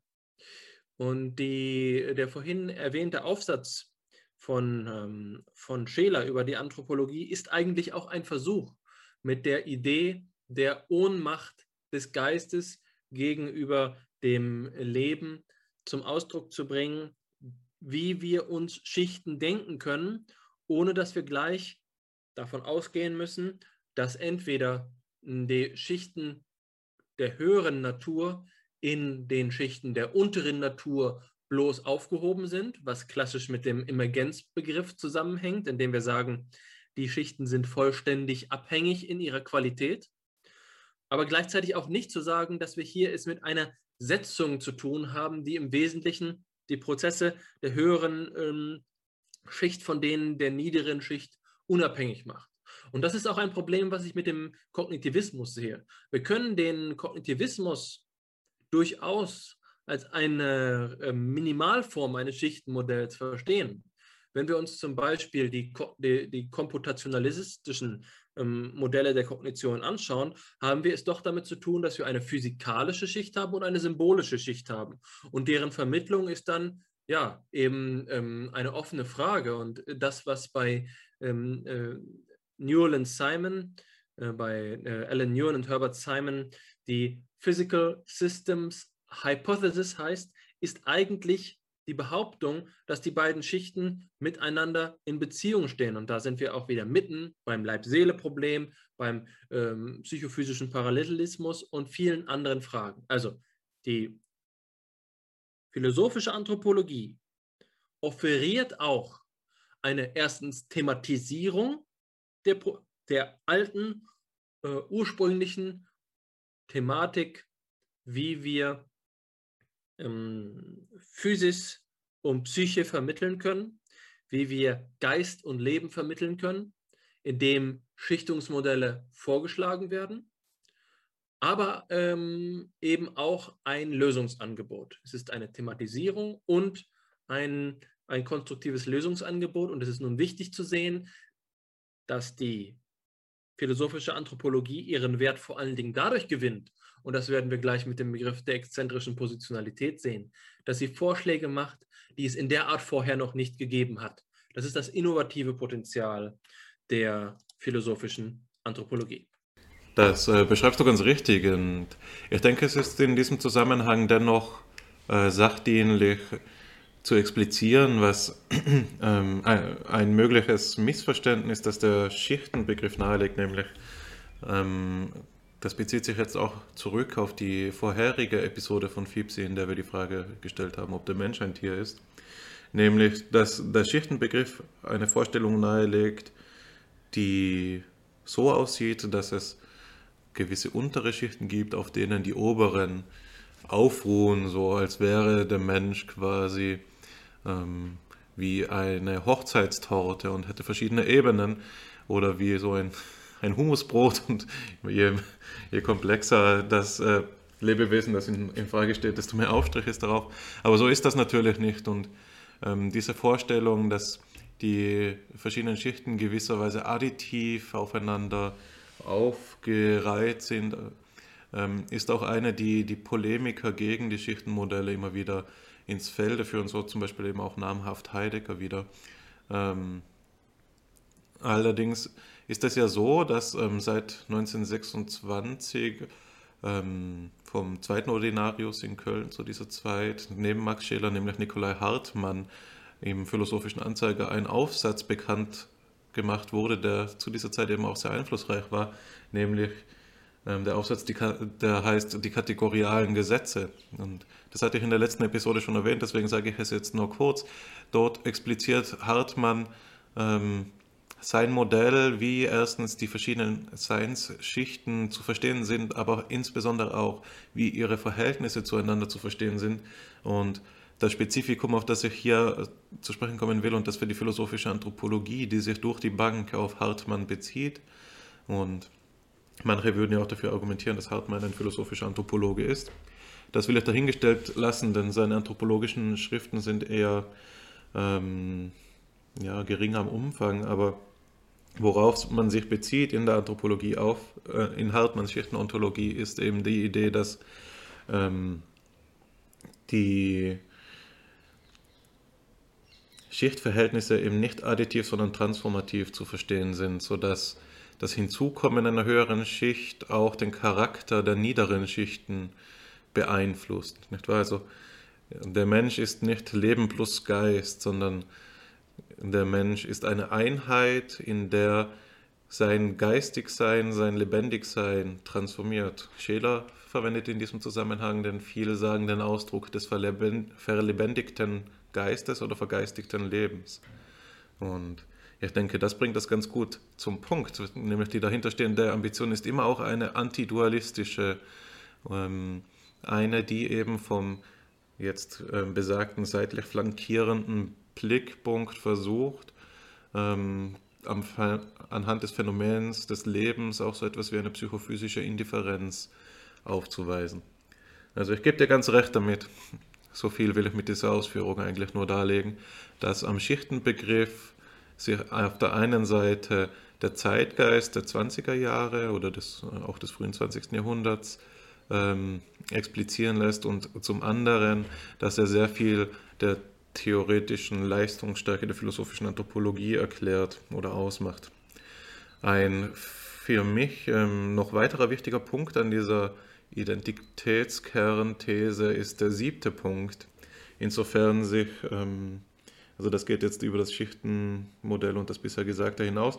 Der siebte Punkt betrifft ja den Zusammenhang von Philosophie und Spezialwissenschaft. Und in eine Debatte, die häufig geführt wird, ist beispielsweise die danach, ob Gehlen denn noch philosophischer Anthropologe sein kann, wenn er denn sein Projekt als eine, und das ist sein Begriff, empirische Philosophie versteht, in die letztlich ähm, sehr stark an den äh, Spezialwissenschaften, an den empirischen Spezialwissenschaften eben orientiert ist. So weit sogar, dass manche ihm vorwerfen, eben diese nicht mehr, die Begriffe der Naturwissenschaften, der Spezialwissenschaften nicht mehr zu reflektieren, sondern zu übernehmen. Und im Unterschied dazu ist ja diese, die Positionalitätsanalyse von Plessner das Beispiel, das in diesem Zusammenhang immer ins Feld geführt wird, nachdem eben eigene philosophisch-anthropologische, naturphilosophische Kategorien, Vitalkategorien eben entwickelt werden, anhand derer die Ergebnisse der Naturwissenschaften ähm, neu verstanden werden können. Und warum ich auf diesen Punkt im Besonderen zu sprechen kommen will, ist, dass er derjenige ist, der gewisserweise für das Projekt der Arbeitsgemeinschaft Philosophie und Psychologie ähm, relevant ist. Denn dort wie hier geht es ja darum, diese Verbindungslinie aufzuweisen. Also die Frage zu stellen, wie können sich Philosophie und Spezialwissenschaft, jetzt in unserem Fall die Psychologie, wechselseitig befruchten und informieren. Also informieren im starken Sinn nicht nur, dass man die jeweiligen Ergebnisse zur Kenntnis nimmt, sondern dass die Form der jeweiligen Unternehmung ähm, durch die jeweils andere beeinflusst wird, abgeändert wird. Und ähm, ich denke, eine wichtige ähm, Implikation, die sich aus diesem siebten Punkt eben ergibt, ist, dass man die philosophische Anthropologie und so vielleicht eben auch die philosophische Psychologie, die uns vor Augen schwebt, als ein, hm, wenn auch paradigmatisch ähm, charakterisierbares Unterfangen, dann doch aber als ein unabgeschlossenes Unterfangen ähm, ausweisen muss. Eines, das sich nämlich mit dem, ja, ähm, will einmal die im vollen Bewusstsein die problematische Vorstellung des Fortschritts ins Feld führen, dass sich im Bewusstsein des Fortschritts der Wissenschaften oder des, der Weiterentwicklung der Wissenschaften im Mindesten ähm, selbst mit verändert. Zumindest der Potenz nach. Ich will, das soll nicht heißen, dass jede philosophische Psychologie ähm, ganz kontingent wäre und einfach den, den Launen oder den ähm, Veränderungen der Wissenschaften sich nachformen müsste, aber doch so angelegt sein muss, dass eine derartige auch grundsätzliche Veränderung des Paradigmas möglich sein muss. Das heißt, wir haben es hier mit einer gewissen dynamischen Vorstellung, einer Verzahnung zu tun, die auch diese Schichtenverzahnung in gewisser Weise spiegelt, ne? sodass eben Erfahrung und Begriff nicht ähm, unabhängig voneinander zu denken sind, sondern ineinander übergehen. Nun, ich denke, das ist genug äh, gesagt zu diesen sieben Punkten. Die haben wir jetzt ausführlich diskutiert im Hintergrund dieser sieben Punkte, und das ist de, derjenige, auf den ich jetzt, äh, also derjenige Aspekt, auf den ich jetzt die Aufmerksamkeit richten will, steht eine Zentralkategorie der philosophischen Anthropologie. Und es ist die Ansicht vieler Exegeten, dass die philosophische Anthropologie in einer Fundamentalkategorie kulminiert, die eben die Seinsweise des Menschen charakterisiert. Es gibt jetzt verschiedene Varianten, wie das ausbuchstabiert wird. Bei Eben wie schon gesagt, bei Scheler hat man es da mit dieser Verlebendigung des Geistes, Vergeistigung des Lebens zu tun oder kurz einfach mit dem Geiste. Bei Plessner hat man es mit der exzentrischen Positionalitätsform zu tun und bei Gehlen etwa mit dem Begriff des Mängelwesens, worin allerdings Einigkeit besteht, zumindest soweit ich die Lage überblicke, ist, dass keine dieser Kategorien ähm, ausführlicher und in größerem Detail ausgearbeitet ist als die exzentrische Positionalitätsform. Weswegen es, so glaube ich, ähm, sinnvoll ist, sich dieser als nächstes zuzuwenden. Und das ähm, würde ich, wenn du so freundlich bist, ähm, dir überlassen, Alexander, das einzuführen, vielleicht anhand des Materials. Das mache ich mit Vergnügen. Lass mich allerdings, wie es meine Art ist, vorher noch einen kleinen Kommentar zu dem, was du gerade gesagt hast, ergänzen, als du über das Verhältnis von Philosophie und äh, Spezialwissenschaften gesprochen hast. In dem Werk von Plessner, auf das wir uns gleich beziehen, gibt es eine, einen Exkurs über eine Kontroverse innerhalb der Wissenschaften, eine ausgesprochen spannende Kontroverse aus heutiger Perspektive betrachtet, weil es sich um die Kontroverse zwischen einem Gestaltpsychologen und einem vitalistischen Biologen handelt. Und das ist die Beziehung, ähm, die Kontroverse zwischen äh, Wolfgang Köhler und Hans Driesch. Äh, die Kontroverse geht spannenderweise über einen philosophischen Begriff und da sieht man eben, dass, wie ich eingangs betont habe, äh, Spezialwissenschaftler sich in dieser Zeit ihrer philosophischen Verantwortung bewusst gewesen sind. Jedenfalls ist es so, dass hier die Fruchtbarkeit des philosophischen Bezuges auf die Spezialwissenschaften durchaus sichtbar wird. Aber sie ist eben eine, gewisserweise ähm, ein, äh, nur in eine Form passende, nämlich diejenige, in denen die Philosophen nach philosophischen Strukturen in den Spezialwissenschaften suchen. Also zum Beispiel Präsuppositionen aufklären oder äh, eben die spezialwissenschaftlichen Thematiken zu ihrer eigenen ähm, Sachverständigkeit heranziehen. Die entgegengesetzte Richtung ist leider seltener und das sehe ich als großes Desiderat der, der philosophischen Anthropologie, weswegen wir philosophische Anthropologie auch nicht eins zu eins in psychologische Anthropologie überführen können dass sich Philosophen die Mühe machen und teilweise auch eben ihren Hochmut überwinden und sich auf den Weg hinab in die schmutzige Empirie begeben, das geschieht umso seltener. Und das ist sicherlich die Möglichkeit, die sich sozusagen nach dem Triumph der Naturwissenschaften über die, die Philosophie jetzt heutzutage eröffnet. Immer mehr äh, junge Studentinnen und Studenten sind eben dazu in der Lage, in erster Stelle ähm, wissenschaftlich zu forschen und an zweiter Stelle philosophisch. Das große Problem, was aus der Peace-Perspektive nun als Dilemma wiederum entsteht, ist, dass die Qualität des philosophischen Diskurses, die erforderlich ist, um mit dem mitzuhalten, was in den 1920er Jahren hier von den Protagonisten, über die wir sprechen, erreicht worden ist, dass das heutzutage umso schwieriger ist weil sich diese äh, Diskurse in Diskontinuität entwickelt haben, ähm, andere Diskurse Vorrang erworben haben. Und all, nach all meiner Erfahrung mit philosophischem, philosophischem Denken muss ich doch sagen, dass der größte Grad an Produktivität und Fruchtbarkeit genau dann erreicht wird, wenn es zu einer zu einem Milieu der Kreativität kommt, um es mal mit meinem Doktorvater Joachim Funke zu sagen das Milieu der Kreativität, was wie bereits eingangs erwähnt, gerade im frühen 20. Jahrhundert in dieser spannenden, kontroversen Atmosphäre des Konfliktes ähm, ähm, äh, bestanden hat. Und das ist, glaube ich, etwas, über das es sich ähm, zu nachdenken lohnt, um wissenschaftssoziologisch und wissenschaftspolitisch zu überlegen, was nötig wäre, um an diese Diskurse wieder anzuschließen. Aber das sei jetzt nur eine, ein Einschub, der für mich ausgesprochen wichtig ist und ich glaube auch für die Frage unserer AG von entscheidender Bedeutung ist. Wie können wir einen echten Beitrag leisten, indem wir sozusagen nicht nur auf halbem, ähm, äh, auf halbem Stand Philosophen und halb, halbem Stand Psychologen sind und ähm, in keiner der beiden Disziplinen einen eigentlichen Beitrag leisten, sondern was ist erforderlich, um diese ähm, um diese Beziehung nicht nur zu 100% Philosophie und 100% Psychologie zu entwickeln, sondern eben darüber hinaus zu gehen und also die, den Interaktionswert herauszuholen. Das ist es, was die philosophischen Anthropologen ihrer Zeit noch nicht geleistet haben. Und das ist es, was wir zu leisten haben. Aber jetzt gewisserweise zu dem, was du gerade angekündigt hast, zum Klimax ähm, äh, der Bewegung, die, ähm, und das will ich nur einschieben, sicherlich nicht des, äh, ähm, der Stein der Weisen ist, wenn wir uns Klessner selbst anschauen. Denn nachdem er ähm, die Stufen veröffentlicht hat, ist er Soziologe geworden und hat sich eben weitgehend ge gewandelt. Es scheint ja also auch und das muss man kritisch anmerken, Sackgassenphänomene zu geben. Das sei aber noch keine Kritik, es sei nun mal ein, ein, ein Denkanstoß. Das ist also eine, eine tragikomische äh, äh Position, eine, eine bittersüße, ähm, ähm, eine bittersüße Geschichte hier.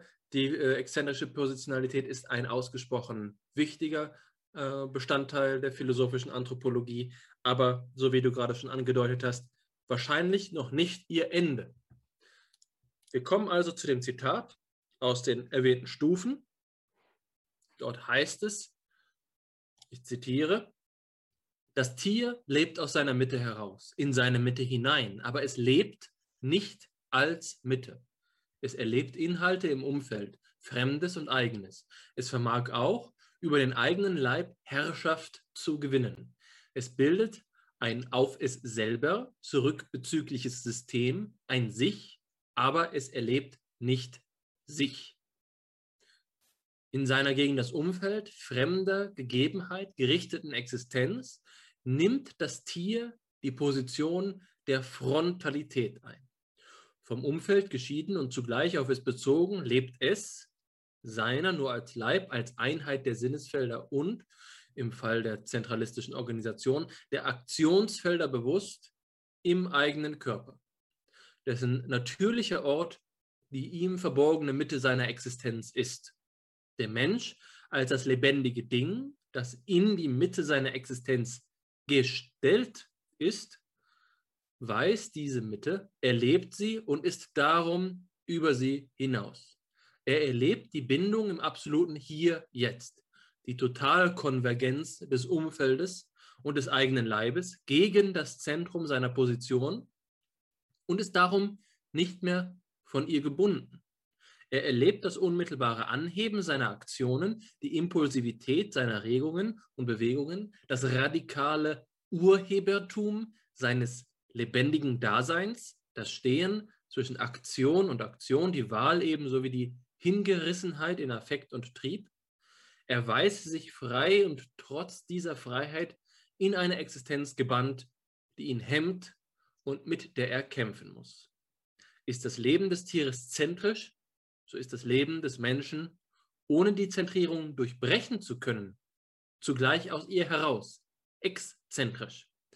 Exzentrizität ist die für den Menschen charakteristische Form seiner frontalen Gestelltheit gegen das Umfeld. Hier endet diese imposante Passage, in der wir auch zur Frage nach dem Tier zurückkehren. Und es ist hier nun viel gesagt, über das gesprochen werden muss. Ein Anhaltspunkt für mich ist zunächst einmal darüber zu sprechen, was mit Mitte gemeint ist. Mitte meint freilich, und das sollte eigentlich jedem klar sein, nicht so etwas wie einen Ort im ausgedehnten Raum. Es geht etwa nicht um unser Herz oder eben um äh, das Gehirn. Es geht hier nicht um etwas Physiologisches. Es geht um etwas Topologisches im besten Sinne, also in dem Sinne, dass wir hier die Bedeutsamkeit und die Struktur unserer Erfahrung bestimmen. Und in diesem Sinne ähm, geht es eben auch hier um Inhalte. Es ist eine Sphäre, die wir eben nur im Rahmen der Geistigkeit beschreiben können. Und diese Geistigkeit, gerade eben wie vorhin schon angedeutet, als etwas, was wir als ähm, Resultat äh, beziehungsweise als Ermöglichkeit, äh, abhängig von der Ermöglichungsbedingung der Grenzhaftigkeit des organischen Leben, Erlebens verstehen können. Also, wir haben vorhin davon gesprochen, dass uns die reale Grenze des Menschen, menschlichen organischen Lebens, beziehungsweise des organischen Lebens schlechthin, die innere Organisation erlaubt. Bei der Pflanze ist es nun so, dass wir von dieser inneren Organisation nicht im selben Sinne von der Mitte sprechen können äh, wie vom, beim Tier. Ähm, und nun ist es so, dass diese Mitte in besonderer Art qualifiziert wird, wenn wir äh, vom Menschen sprechen. Und das ist eben dadurch, dass die Mitte selbst gegeben ist. Äh, das ist also hier äh, der, der Schritt, die Rückbezüglichkeit.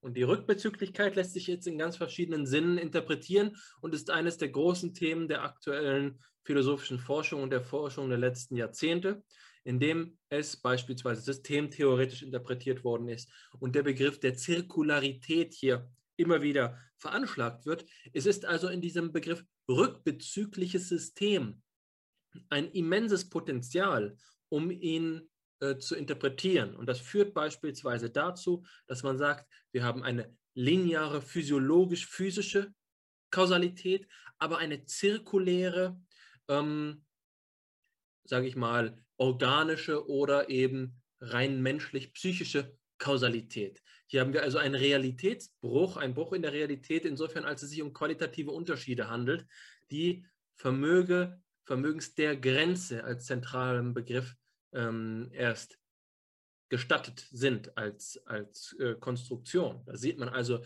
die Architektur dieses Arguments. Ähm, wir haben also einen Qualitätsunterschied hinsichtlich der Gegebenheitsweise der Mitte und dies wird nun expliziert. Was bedeutet es, wenn wir einen rekursiven Selbstbezug haben? Was ist dadurch möglich? Und das Besondere ist eben, dass wir und das ist mit dem Übersee hinaus, die Möglichkeit haben, uns selbst in unserer Position zu transzendieren. Und diese Selbsttranszendierung, wie Guido Cosinato sagen würde, die Selbsttranszendierung des, ähm, äh, des Menschen ist eben der Begriff der Exzentrizität, wo dabei, wobei damit eben gerade die Richtung gemeint ist. Jetzt könnte man meinen, Moment mal, aber sowas haben wir doch schon. Es hieß doch vorhin, die Grenze setzt ein Doppeltes, eine Richtung nach innen, eine Richtung nach außen. Das Außen ist doch hier gerade die, ähm, die Umwelt, die Umgebung, die gegeben ist. Aber das wird jetzt doppelt qualifiziert. Und in, dem, in der Passage, in der Plessner ähm, das die Idee der Exzentrizität einführt, spricht er eben davon, dass hier die Umwelt durch diese Selbstgegebenheit transformiert wird. Und die Transformation setzt er, setzt er im Wesentlichen in Beziehung mit dem Begriff der Mitwelt.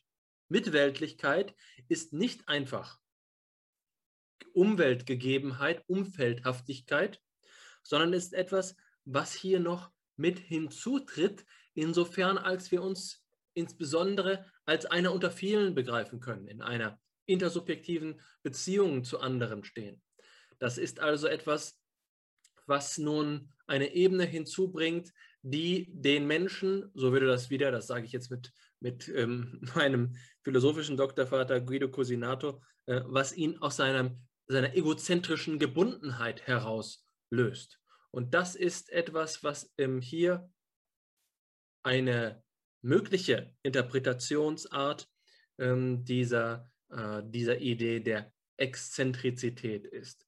Es geht also darum, dass anders als ähm, das Tier dem Menschen eine neue Fakultät, einen, ein neuer Modus der Gegebenheitsweise der Umwelt möglich wird. Und das ist Mitweltlichkeit, dass wir in der Welt unter anderen sind. Und unter anderen heißt eben nicht nur ähm, unter anderen Menschen, sondern eben auch das, was dann bei Heidegger das Zeug heißt. Das ist also eine Struktur der Welt, in der uns die Dinge in einer Weise gegeben sind, in der sie uns äh, hinsichtlich auf ihre Funktionalität in unserer Lebenswelt vor Augen stehen.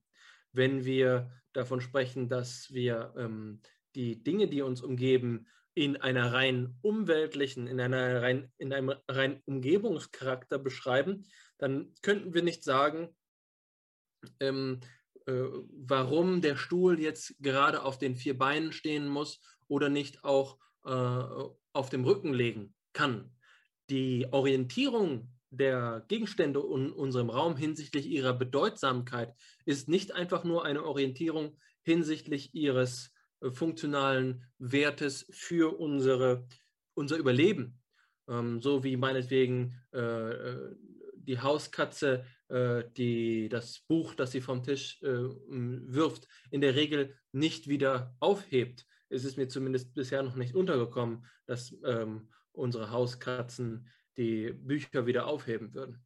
Und das ist jetzt hier nochmal etwas anderes, also dass wir eine Gestaltung haben der Welt, die nicht nur daran orientiert ist, dass wir eine unmittelbare Befriedigung von Affekt und Trieb haben. Äh, das ist etwas, was ich hier in den letzten Sätzen sehe, wenn er davon spricht, äh, die Wahl ebenso wie die Hingereißenheit und äh, in Affekt und Trieb. Und mit Wahl ist hier eben viel mehr gemeint. Es geht nicht darum, Wahl, ob ich jetzt den ähm, Wurm fressen soll oder lieber weiterfliegen soll, sondern Wahl heißt hier tatsächlich auch Freiheit. Und das ist, glaube ich, ähm, erneut das dritte Mal jetzt mit Cosinato eine wichtige Beziehung, die wir zwischen dem Begriff der Exzentrizität in der philosophischen Anthropologie und der, ähm, und der äh, Freiheitsphilosophie zum Beispiel bei Schelling herstellen sollten, insofern als dort ähm, die, die Freiheit des Menschen als ein wesentliches Merkmal verstanden wird. So viel erstmal zu meiner, ähm, meinem Deutungsversuch von diesem Abschnitt. Bitte korrigiere mich, bitte übernimm das Steuer. ähm, ja, vielen Dank. Ähm, tatsächlich würde ich gerne einen anheben mit einem, einer kritischen Bemerkung zu der kritischen einleitenden Bemerkung, die du gemacht hast. Denn wenn ich auch ähm, damit übereinkomme, dass die exzentrische Positionalitätsform nicht der Weisheit letzter Schluss ist und auch nicht sein kann, sonst hätte ich ja gar nicht dieses dynamisch verstandene äh, Wechselverhältnis von Wissenschaft und Philosophie stark machen können. Ähm, dann glaube ich aber auch, ähm, glaube ich, muss man das aus anderen ähm, Gesichtspunkten her begründen als denjenigen, den du genannt hast, damit das Plessner nach in seinem Spätwerk eben sich der Soziologie zugewandt hat, denn er unterscheidet ja in den Stufen des Organischen und der Mensch, was gemeinhin als sein Hauptwerk unter, äh, anerkannt ist oder behandelt wird und so zu Recht auch zwischen einer vertikalen und einer horizontalen Betrachtungsrichtung. Die vertikale, Betra also der philosophischen Anthropologie. Die vertikale Betrachtungsrichtung betrifft eben die Schichtungsverhältnisse des Organischen, also was der Gegenstand jetzt dieses Zitates ist und auch dieses Werkes der Stufen im Allgemeinen. Die horizontale Betrachtungsrichtung hingegen betrifft ähm, die Ebene des Menschen für sich genommen und ähm, das heißt im weitesten Sinn die geschichtliche und die ähm, kulturvergleichende Betrachtungsrichtung. Ähm, es gibt Stimmen im Feld, die dafür argumentieren, dass eben Macht und menschliche Natur, also die geschichtsphilosophische Schrift, Schrift Blessners, sein zweites Hauptwerk darstellt, gerade weil dort diese horizontale Betrachtungsrichtung eingelöst wird, aufgeholt wird und man könnte sagen, oder so würde ich das, den Werdegang Plessners interpretieren, auch wenn das immer etwas müßig ist, denn ähm, man kann einem Menschen letztlich ja nicht ins Leben schauen. Und ähm, in dieser Tiefe mit seiner Biografie bin ich jetzt auch nicht vertraut, aber einfach mal als Gegenangebot, ähm, wie man das verstehen kann, ähm, die Hinwendung zur Soziologie könnte eben genau auch das sein, einfach die Ausarbeitung der horizontalen Betrachtungsrichtung ähm, seines.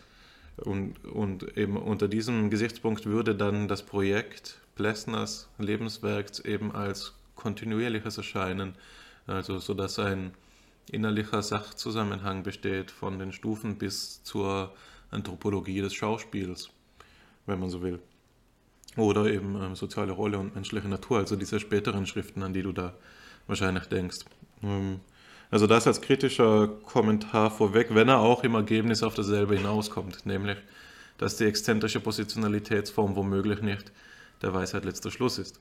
Und bevor man aber das entfalten kann, was an, der, an dieser Grundkategorie der philosophischen Anthropologie Plessners ähm, kritisch gesehen werden kann, muss man sie eben erst einmal verstehen. Und aus diesem Grund würde ich jetzt auch dazu übergehen, ähm, das Zitat, das abgedruckte, kurz zu interpretieren oder zumindest auf ein, zwei Aspekte hinzuweisen, denn es ist ja für sich genommen wiederum ein eigenes Feld. Also es gibt mehrere diesem Begriff gewidmete Forschungsartikel allein aus den letzten ähm, drei, vier Jahren, die mir bekannt sind, eben zum Beispiel auch einen gleichnamigen Artikel von ähm, also exzentrische Positionalität von Fischer wiederum, Joachim Fischer oder eben einen von Hans-Peter Krüger.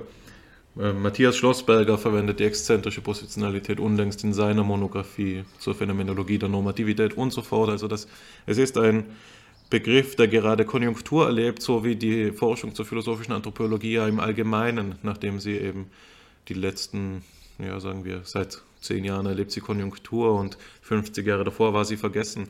Das hat damit zu tun, dass die kritische Theorie eine gewisse Hegemonie ähm, im Diskurs erreicht hatte. Aber das nur am Rande. Also was ist kritisch daran zu sehen oder wie, wie ist die äh, exzentrische Positionalitätsform für sich genommen zu verstehen?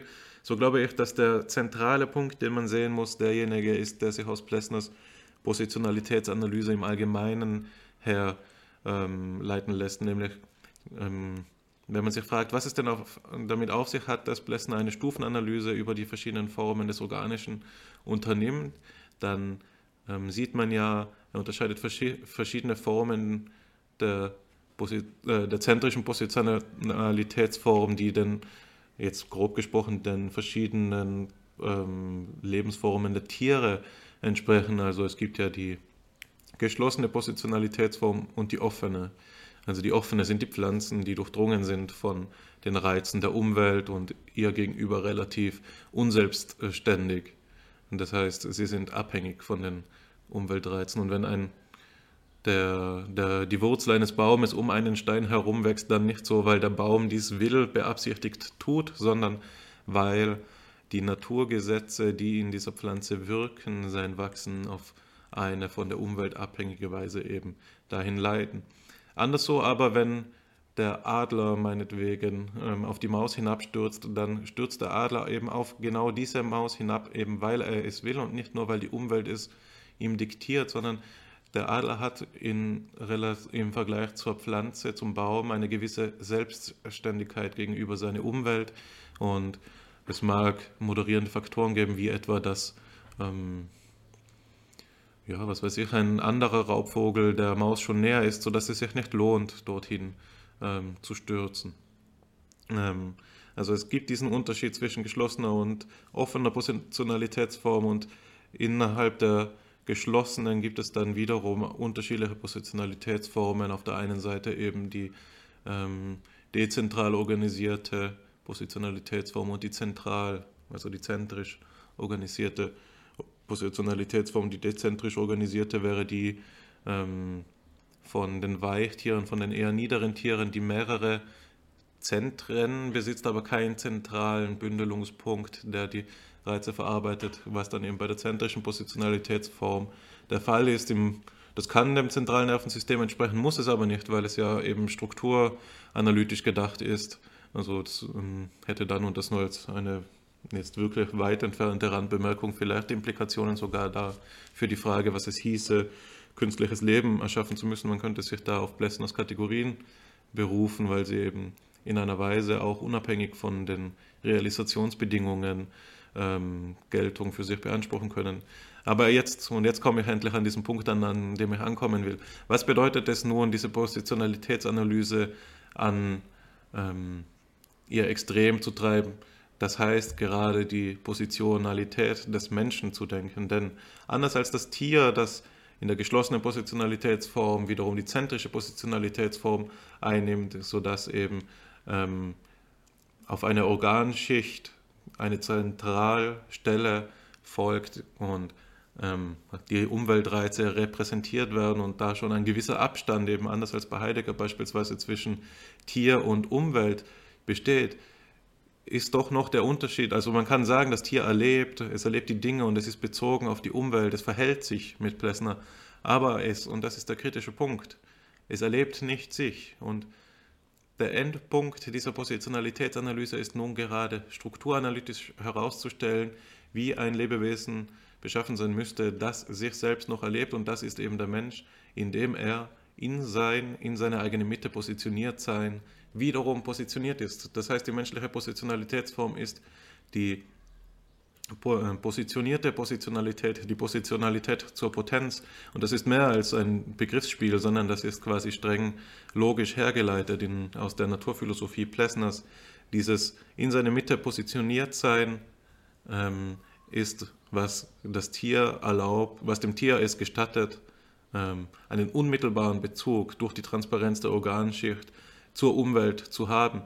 dem Menschen ist diese Unmittelbarkeit nicht mehr beschert. Dadurch, dass der Mensch sein in seine Mitte äh, gestellt sein gegeben hat, ist jeder äh, Weltbezug für ihn auf eine Weise auch vermittelt. Das heißt, ähm, den Weltbezug, und das beschreibt Plessner beispielsweise in, den, in einem seiner anthropologischen Grundgesetze des Menschen, ist regiert durch so etwas wie eine vermittelte Unmittelbarkeit. Denn das Leben als, als ähm, ja, wie soll man sagen, als Survival of the Fittest, das im Sinne dieses Kampfes lässt sich natürlich nur bestreiten, wenn wir nicht alles äh, gedanklich zergliedern müssen. Und es gibt ja diese Momente, in denen wir aufgehen in unserem Tun, auch als Menschen. Doch prinzipiell und von der Organisationsform her ermöglicht, kann alles Tun und Schaffen des Menschen ihm selbst zum Gegenstand werden und ähm, in jeder Unmittelbarkeit liegt sozusagen das Potenzial, der Keim der, des Geistes schon angelegt, die Vermittlung, das Bewusstsein, das sich auf alles rückwenden kann. Und diese selbe reflexive Grundstruktur zieht sich auch durch die anderen anthropologischen Grundgesetze, beispielsweise das der natürlichen Künstlichkeit, ähm, nachdem der Mensch eben anders als die anderen Tiere nicht einfach, die eben einfach in der Mitte ihres Lebenskreises stehen und mehr oder weniger per Anlage ihre Möglichkeiten, sich zu verhalten, vorgegeben haben. Das ist schon eine Figur der philosophischen Anthropologie seit Plessner, dass ähm, die Kunstfertigkeit der Tiere ähm, einen sehr viel höheren Vervollkommnungsgrad erreicht als die des Menschen, weil sie eben innerhalb dieses ähm, relativ klar umgrenzten Lebenskreises ihr Leben ähm, leben. Heute sagt man Nische dazu, ähm, im Übrigen. Aber der Mensch hat nicht diesen eindeutigen Lebenskreis, denn als exzentrische Positionalitätsform, das ist am Ende des Zitates, das hier abgedruckt ist, weist der Plessner auch darauf hin, dass ähm, der Mensch nicht einfach in der Mitte seines Lebenskreises anzusiedeln ist, sondern ähm, zugleich über, äh, außerhalb dieser Mitte heraus versetzt ist, sodass ähm, man von einer Exzentrizität sprechen kann, ganz ähm, geometrisch verstanden auch. Es gibt den Lebenskreis des Menschen und zugleich einen Punkt außerhalb dieses Lebenskreises und der Mensch ist quasi die Zwischenstelle, die Leerstelle zwischen Mittelpunkt und exzentrischem Punkt und sein Leben, je nach Interpretation jetzt, ich, ich selbst tendiere mit Herrn Professor Fuchs und Herrn Professor Krüger zu der Ansicht, dass man sagt, der Mensch oszilliert zwischen beiden. Das menschliche Leben kann, sich, kann beschrieben werden als ein fortwährendes sich exzentrieren und rezentrieren, denn ähm, äh, der Stillstand in beiden Aspekten ist für sich nicht lebbar. Also würde der Mensch in der Zentrizität zum Stillstand kommen, würde er zum Tier, würde er ähm, in der Exzentrizität zum Stillstand kommen, verlöre er sich in der reinen Willkür. Tatsächlich aber ist es so, dass die Kultur, die sozialen Institutionen und auch die Normen der persönlichen Lebensführung und so fort, das Selbstbild, das der Mensch von sich hat, gewissermaßen habitualisierte Rezentrierungs- und Exzentrierungspraktiken ihm vorgeben, sodass eben ähm, dieses Philosophem Sinn gewinnt, dass der Mensch sein Leben nicht einfach lebt wie die übrigen Tiere, sondern sein Leben führen muss. Das heißt, der Mensch muss sich zu seinem Leben verhalten. Das ist die philosophisch-anthropologische Äquivalenzformel zum existenzialistischen ähm, Grundwort, dass wir äh, in die Existenz gezwungen sind. Nicht wahr? Niemand sucht sich auszuleben und plötzlich sind wir überfrachtet mit Verantwortung in einer Welt, in der wir ähm, allererst uns selbst finden müssen. Ähnlich ist das hier, also das ist dieses sartrische Grundwort, dass die, Essen, äh, die Existenz der Essenz vorausgeht. Ähnlich ist das hier bei Plessner, das Leben geht dem geführten Leben voraus oder ist, ähm, um es genau zu sagen, auf, aufs innigste miteinander verschränkt oder, um jetzt wieder an die Interpretation der letzten Sitzung Fipsi anzuschließen, das äh, auf eine grundlegende Weise transformiert, nämlich das Lebe, das, ähm, die Idee, dass der Mensch sein Leben führen muss und es nicht einfach nur leben kann, also dies, was in dem Grundgesetz der vermittelten Unmittelbarkeit ausgedrückt wird, beispielsweise oder in den Grundgesetzen überhaupt, ähm, kann so aufgefasst werden, dass dieses geführte Leben, das nicht mehr selbstverständlich ist, auf eine ganz andere Weise als, äh, zu begreifen ist als das Leben der Tiere, so dass wenn es auch noch Leben ist, es eine eigene Form des Lebens ähm, charakterisiert. und umschreibt. Und ich denke, das sind äh, einige der wichtigen Aspekte, die aus dieser ähm, exzentrischen Positionalitätsform als Grundkategorie für die philosophische Anthropologie herausfolgen. Ähm, wir haben jetzt aber auch gesagt, dass sie der Weisheit letzter Schluss nicht sein kann und auch nicht sein wird.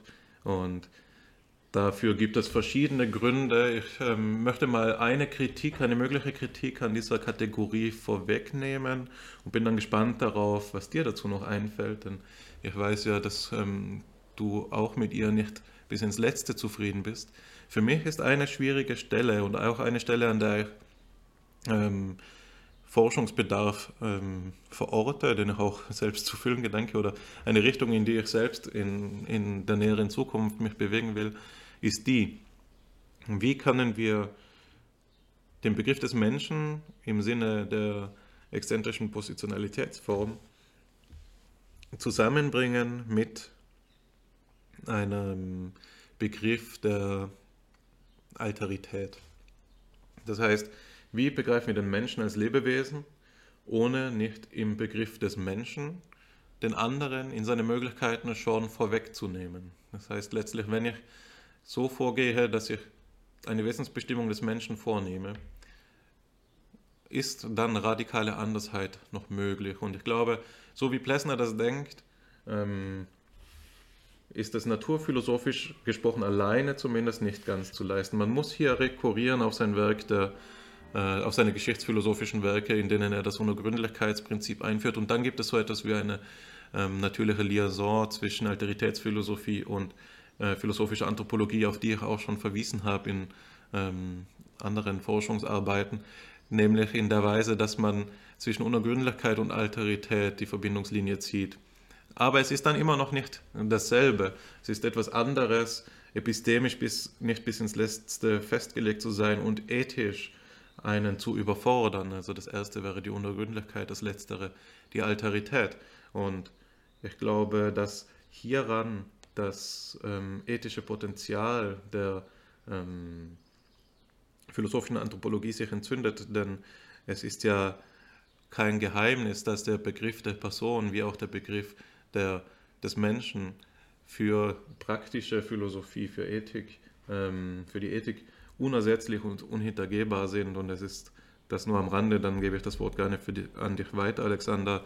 Ja, auch so, dass die philosophische Anthropologie von manchen Interpreten und auch von, von, den, ähm, von den Protagonisten selbst teilweise als Personologie verstanden wird, denn es ist nicht ähm, der Begriff des Menschen und der der Person sind auch für die Anthropologen selbst aufs innigste verschränkt.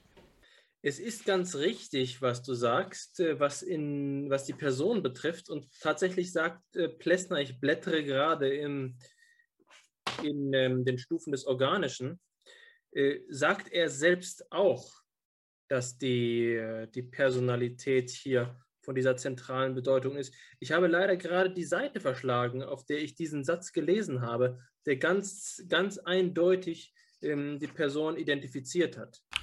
Ja, da kann ich dir, glaube ich, weiterhelfen, wenn du mich kurz lässt. Ähm, das, du meinst wahrscheinlich dieses ähm, geflügelte Wort von der dreifachen Gegebenheit ähm, der Person. Ja.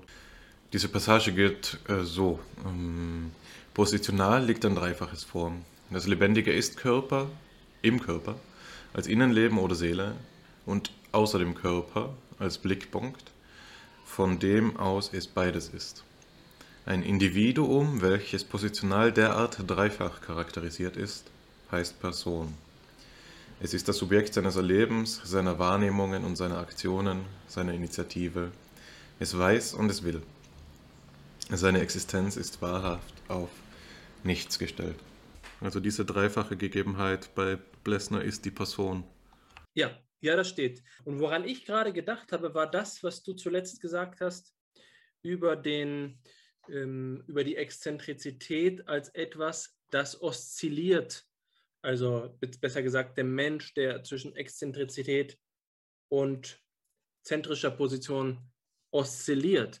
Und da musste ich unmittelbar daran denken, dass doch hier allein schon im Begriff ein Unterschied besteht, den man grammatikalisch sogar benennen kann. Und das ist der inkoative Charakter des Wortes Exzentrizität. Inkoativ bedeutet einen Anfang enthaltend oder einen Anfang ähm, beschreibend. Und im Gegensatz dazu besagt die Mathematik zum, äh, die, die Grammatik zum Begriff der Zentrizität, es ist ein durativer Charakter. Zentrizität ist etwas, was ähm, gerade weil dieses Ex fehlt, das Hinaus, der Aufbruch, ist etwas, was ein, allein schon grammatikalisch einen anderen Charakter hat. Also alleine im Begriff der Exzentrizität können wir nicht nur ein, ähm, also, also das Wort außerhalb verstehen, äh, unter dem Wort das Wort außerhalb verstehen, sondern wir könnten auch äh, hinaus unter diesem Präfix ex verstehen. Und wenn wir das hinaus betonen, die Bewegungsrichtung, sind wir bei dem, was wir auch bei Scheler das letzte Mal äh, gesehen haben und was wir schon bei Nietzsche hatten, dass die Hinaufpflanzung, das über sich hinausgehen, die Durchbruchstelle.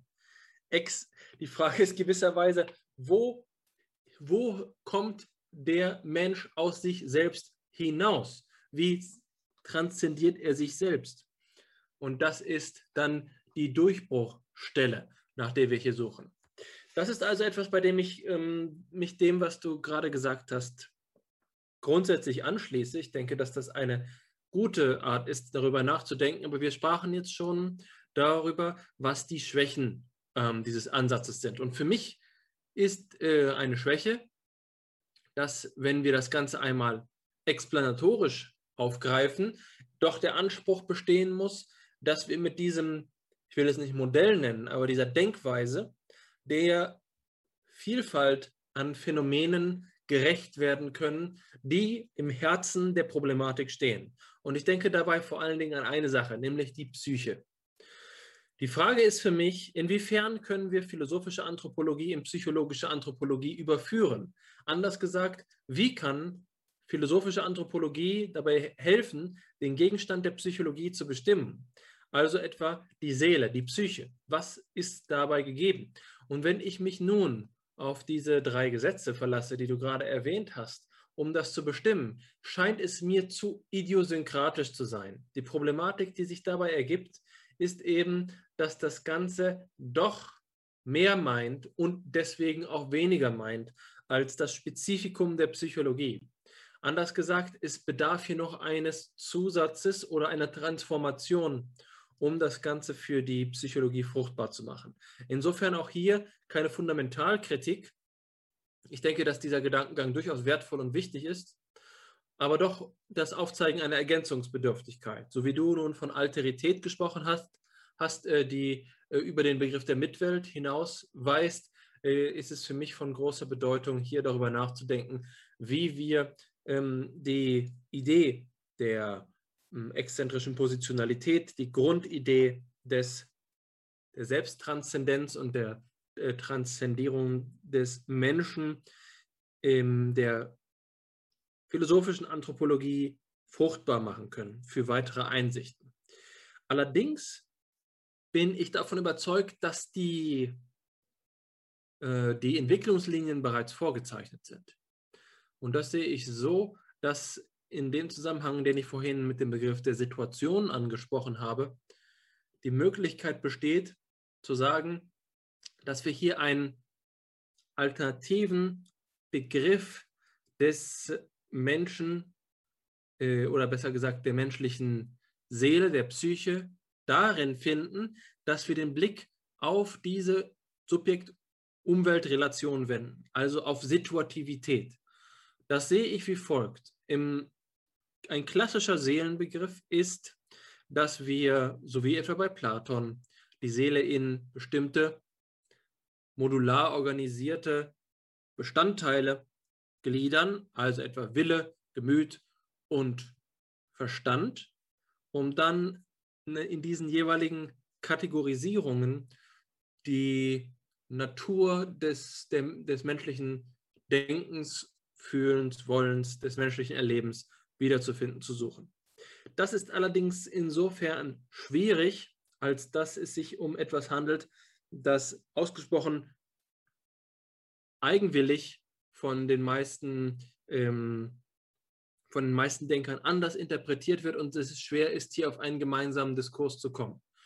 Ich habe nun einmal, als ich im historischen Wörterbuch der Philosophie gelesen habe, eine Passage über den Begriff des Problems gefunden, die ich sehr ansprechend fand. Dort hieß es, dass der Problembegriff in der Psychologie eine Überwindung der ähm, klassischen Idee der Seele so insofern gestattet, als dass nicht mehr nach den einzelnen Fakultäten des Seelischen gesucht wird oder der genauen Bestimmung von den erwähnten Formen, der, äh, den erwähnten Vermögen, um zu sagen, wir bestimmen die Seele in ihrem, in ihrem Skelett, in ihrem inneren Aufbau, sondern, und das ist ein genuin phänomenologischer Gedanke, also in seiner Bezogenheit auf die Erfahrung, auf den Inhalt der Erfahrung, die die Seele macht oder die sie, ähm, die sie macht. Und das ist also die Idee, dass wir Situation und Problem, Umweltbezogenheit, die Bezugnahme hier zwischen dem Menschen und seinem, ähm, seiner Umwelt, dass das etwas ist, was anstelle der klassischen Begriffsbestimmung des, ähm, des Gegenstandes der Psychologie treten kann. Hierin sehe ich das entscheidende Potenzial vorgezeichnet. Das ist allerdings noch nicht inhaltlich ausbuchstabiert. Und ich sehe es als unsere Aufgabe, wenn wir über, ähm, über psychologische Anthropologie nachdenken wollen, hier den Schritt zu gehen von der, von der philosophischen Anthropologie zur psychologischen Anthropologie, indem wir anstelle einer immanentistischen Bestimmung des Seelenlebens anhand von den Formen der Erfahrung dazu übergehen, die Bezogenheit der Erfahrung auf die Situation heranzuziehen, indem wir verstehen, dass jede Situation gleichzeitig ein Ausdruck dieses exzentrischen Heraustretens ist, sich also in der Situation und ihrer Art und Weise, wie wir sie erleben, zugleich ein Schattenriss der Seele abzeichnet. Das ist etwas, was hier ähm, ein Ausblick ist, eine Kritik eher in einem vermittelnden Rahmen, weil es um Ergänzungsbedürftigkeit geht. Aber ich glaube, ähm, im Grunde genommen ist meine Hoffnung, dass das Projekt der philosophischen Anthropologie noch nicht abgeschlossen ist. Und wenn wir auf äh, Beiträge wie die von Hans Jonas beispielsweise blicken, gibt es eben auch noch hier nach Plessner viel zu sagen. Insofern glaube ich, ähm, ist zumindest von meiner Stelle ähm, das meiste gesagt. Ich würde jetzt, glaube ich, mit einem gewissen Gefühl der Abgeschlossenheit der Fragestellung noch einmal mit Zufriedenheit sagen. Ähm, alle weiteren Fragen führen darüber hinaus. Unsere kleine Einleitung in die philosophische Anthropologie ist an einen guten Punkt gekommen. Ich hoffe, dass du das ähnlich siehst. Und äh, von dort an können wir vielleicht dann in den nächsten Sitzungen die Fragen in spezifische Richtung weiterlenken. Ich gebe dir da ganz recht. Also ich denke, das Wichtigste haben wir gesagt.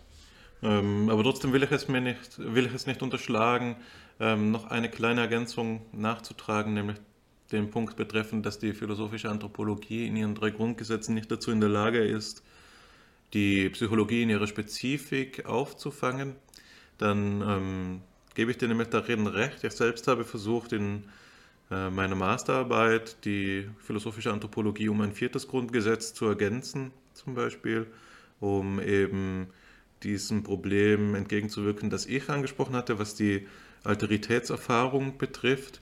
Ich denke, dass man auf analogen Wege vielleicht auch der Psychologie zuträglich ähm, hier revidieren könnte. Oder aber, und das denke ich ist vielleicht noch der fruchtbarere Ansatzpunkt als eine Kritik zu üben an den anthropologischen Grundgesetzen ist, auf das Phänomen der Expressivität ähm, zu achten, das ja gerade für die Anthropologie, für die philosophische Anthropologie von zentraler Wichtigkeit ist, nämlich beispielsweise auch in der Sphäre des Sozialen, wenn es um das Schauspiel geht oder das Rollenverhalten in Gemeinschaft und Gesellschaft oder im, auf der Ebene immer noch des Lebendigen, wenn es eben darum geht, dass die verschiedenen Lebensphänomene immer auch Lebensausdrücke sind und dass Expressivität eben keine Wahl ist, in der Lebewesen, äh, die einem Lebewesen freistünde, sondern dass Expressivität eine Notwendigkeit ist, sodass ein Ausdruckszwang besteht. Und da könnte man ja die Psychologie vielleicht ansetzen als die Beforschung eben dessen, was sich da ausdrückt. Bis zu einem gewissen Grad, also es ist ja, ich meine, da erzähle ich dir nichts Neues, ich weiß, dass das eines deiner großen Themen ist. Ähm, es ist ja bis zu einem gewissen Grad fragwürdig, was denn überhaupt der Gegenstand des Ausdrucks ist. Ist das ein Inneres, das sich da herausdrückt oder ist der Ausdruck selbst eine Kategorie? Was haben wir im Ausdruck gegeben? Das Innenleben des anderen, das psychische Selbst. In allen Fällen ist der Ausdruck ähnlich wie der Leib in der gegenwärtigen phänomenologischen Forschung, aber nicht nur in ihr so etwas wie ein Schlüsselwort zur Überwindung aller, aller Varianten des Kartesianismus, insofern als dass der Ausdruck ähm, und die damit verbundene Emotionalität auch ähm, eine Phänomengruppe sui generis darstellen könnten.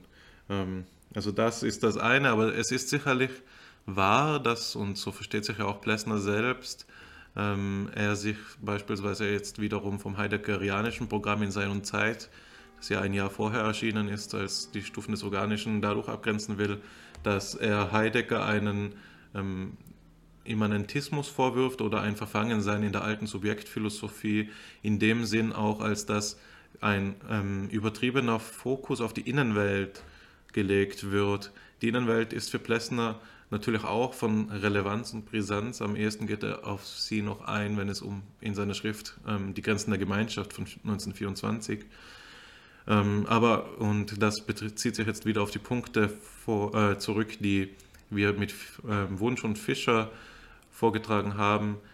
Es ist auch zu einem gewissen Grad diesem Ansatzpunkt der, des seitlich flankierenden Blickes geschuldet, dass die Binnenperspektive aus der ersten Person ähm, zu kurz kommt. Insofern ähm, wäre die phänomenologische Betrachtungsrichtung, auch wenn sie sich nicht darauf beschränkt, auf diese Binnenperspektive, aber vielleicht ähm, noch einmal stark zu machen, wenn wir denn kritisch mit der ähm, philosophischen Anthropologie umgehen wollen, so wie eben auch dieser Einwand, den ich äh, gebracht hatte mit Alteritätsphilosophie, ja so umformuliert werden könnte, dass es dann in diesem Fall darum gehen muss, die zweite Personenperspektive stark zu machen, also die Frage nach der Begegnung mehr in den Vordergrund zu stellen und von diesem drittpersonalen zeitlichen Standpunkt her ein bisschen abzurücken.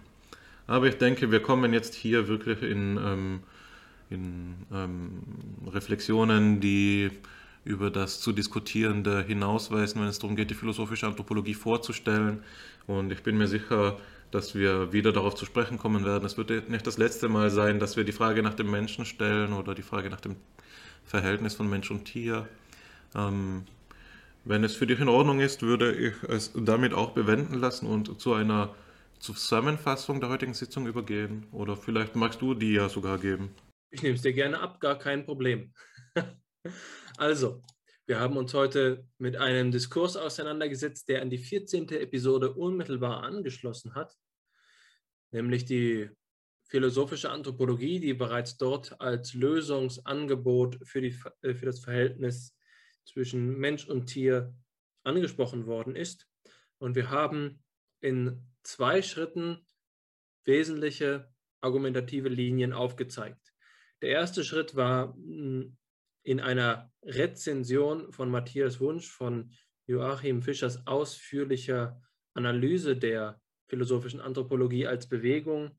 Ähm, in, dieser Rezension eine Zusammenfassung de, des Grundschemas der Argumentation in der philosophischen Anthropologie vorzustellen, ähm, wobei wir zum Vorschein gebracht haben, dass verschiedene Aspekte wie etwa die Überwindung einer Beziehung zwischen ähm, einer Physis und einer Psyche dadurch erreicht werden, dass der Mensch neu gedacht wird, auf eine neue Art und Weise gedacht wird. Dabei haben wir den Begriff der Grenze in den Mittelpunkt gestellt in, und das Problem der Vermittlung von Bios und Zoe artikuliert. Es gibt viele Aspekte, die dabei zu, zur Sprache gekommen sind.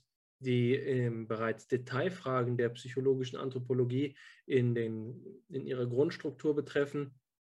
Hm, insgesamt haben wir dann aber den Bezug gesucht zur wesentlichen plessnerianischen Antwort auf die Frage nach dem Wesen des Menschen, die nämlich der Begriff der exzentrischen Positionalität ist. Das heißt, wir haben erst die, uns über die philosophische Anthropologie im weitesten Sinne ähm, der, dieser Bewegung äh, Gedanken gemacht und dann haben wir uns Plessner als einen der wichtigsten ähm, Beiträgende, Beitragenden zu der Bewegung ähm, auseinandergesetzt. Bei Plessners exzentrischer Positionalität haben wir uns erneut angeschaut, wie sie im Verhältnis zur Positionalität steht, die wir vom Tier kennen und dabei festgestellt, dass es im Wesentlichen die Rekursivität ist, die Bezogenheit auf die eigene Mitte, die es dem Menschen erlaubt, sich selbst gegenüberzutreten und dadurch seine Mitwelt kennenzulernen. Im letzten Schritt des ähm, heutigen Podcasts haben wir versucht, einen Ausblick zu formulieren und mögliche Kritikpunkte zu artikulieren. Natürlich sind wir dabei in unserer Perspektive von gewissermaßen philosophisch-anthropologisch geprägten beziehungsweise phänomenologisch geprägten Denkern geblieben.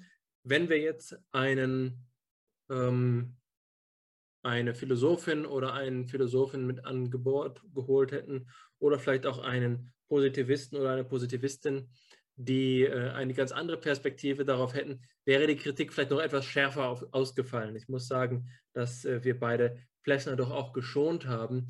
Ähm, das liegt schlicht und ergreifend daran, dass wir uns äh, mit diesem Ansatz ja auch selbst zu einem gewissen Grad identifizieren. Aber umso wichtiger ist es eben zu sagen, ähm, dass diejenigen, die die Prämissen des Ansatzes nicht teilen, doch unter Umständen auch noch eine Spur härter ins Gericht gegangen wären und vor allen Dingen noch die Grundlagen des ganzen Ansatzes in Frage gestellt hätten. Das betrifft natürlich insbesondere die Idee, dass es in der Natur so etwas wie reale Grenzen gibt und dass auf Grundlage dieser Grenzen eine ähm, immanente Organisation des Organismus möglich ist.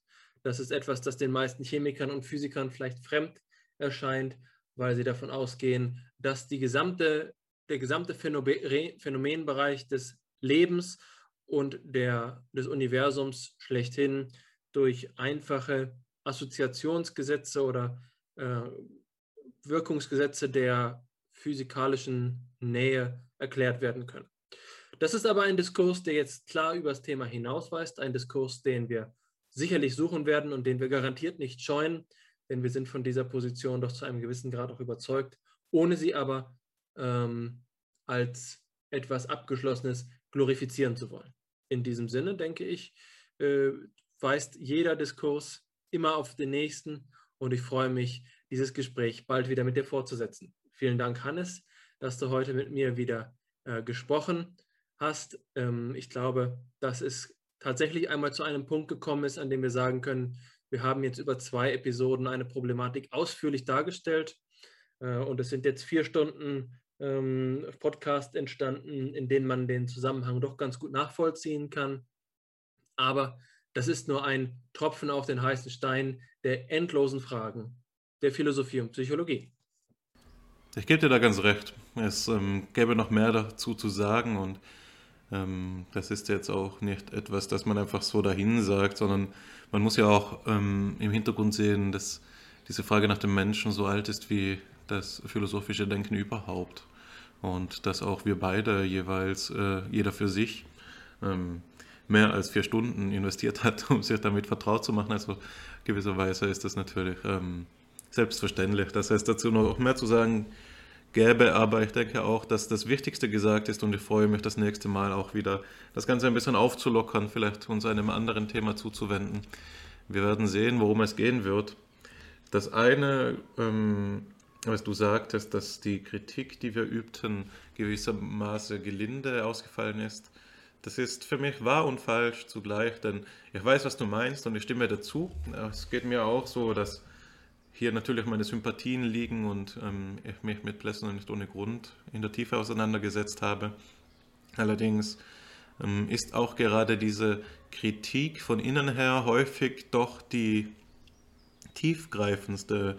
Denn wenn du sagst, die Psychologie bleibt in ihrer Spezifik nicht berücksichtigt und ich sage, die Alterität kann nicht erfasst werden, dann sprechen wir beide Punkte an, die bis in die Identitätskernthese hineinreichen und die, wenn jetzt vielleicht auch nicht den phänomenologischen Ansatz durch einen realistischen oder repräsentationalistischen Ersetzen äh, zu suchen strebt, dann aber doch Abänderungsvorschläge auf Ebene der Prämissen ähm, ähm, veranschlagt. Also ich glaube, die Kritik ist zwar gelinde oder wohlwollend ausgefallen, aber sie ist jetzt nicht verhätschelnd ausgefallen. Also wir sind doch, oder da, da will ich uns selbst in Schutz nehmen, wir, wir haben uns jetzt doch auch nicht zurückgehalten, glaube ich. Oder?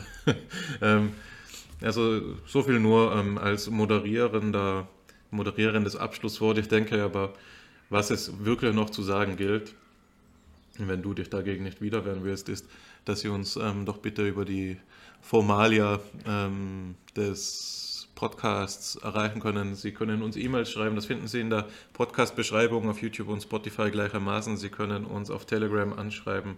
Es gibt dort mittlerweile mehrere Gruppen, eine zur AG Philosophie und Psychologie, eine zum Podcast FIPSI insbesondere und eine zur, Philosoph äh, zur Psychologie und Phänomenologie im Allgemeinen wiederum. Ähm, kommen Sie mit uns in Kontakt, schreiben Sie uns Fragen, kritisieren Sie uns. Machen Sie Vorschläge, wen wir einladen könnten. Schlagen Sie sich selbst vor, wenn Sie etwas zu sagen haben.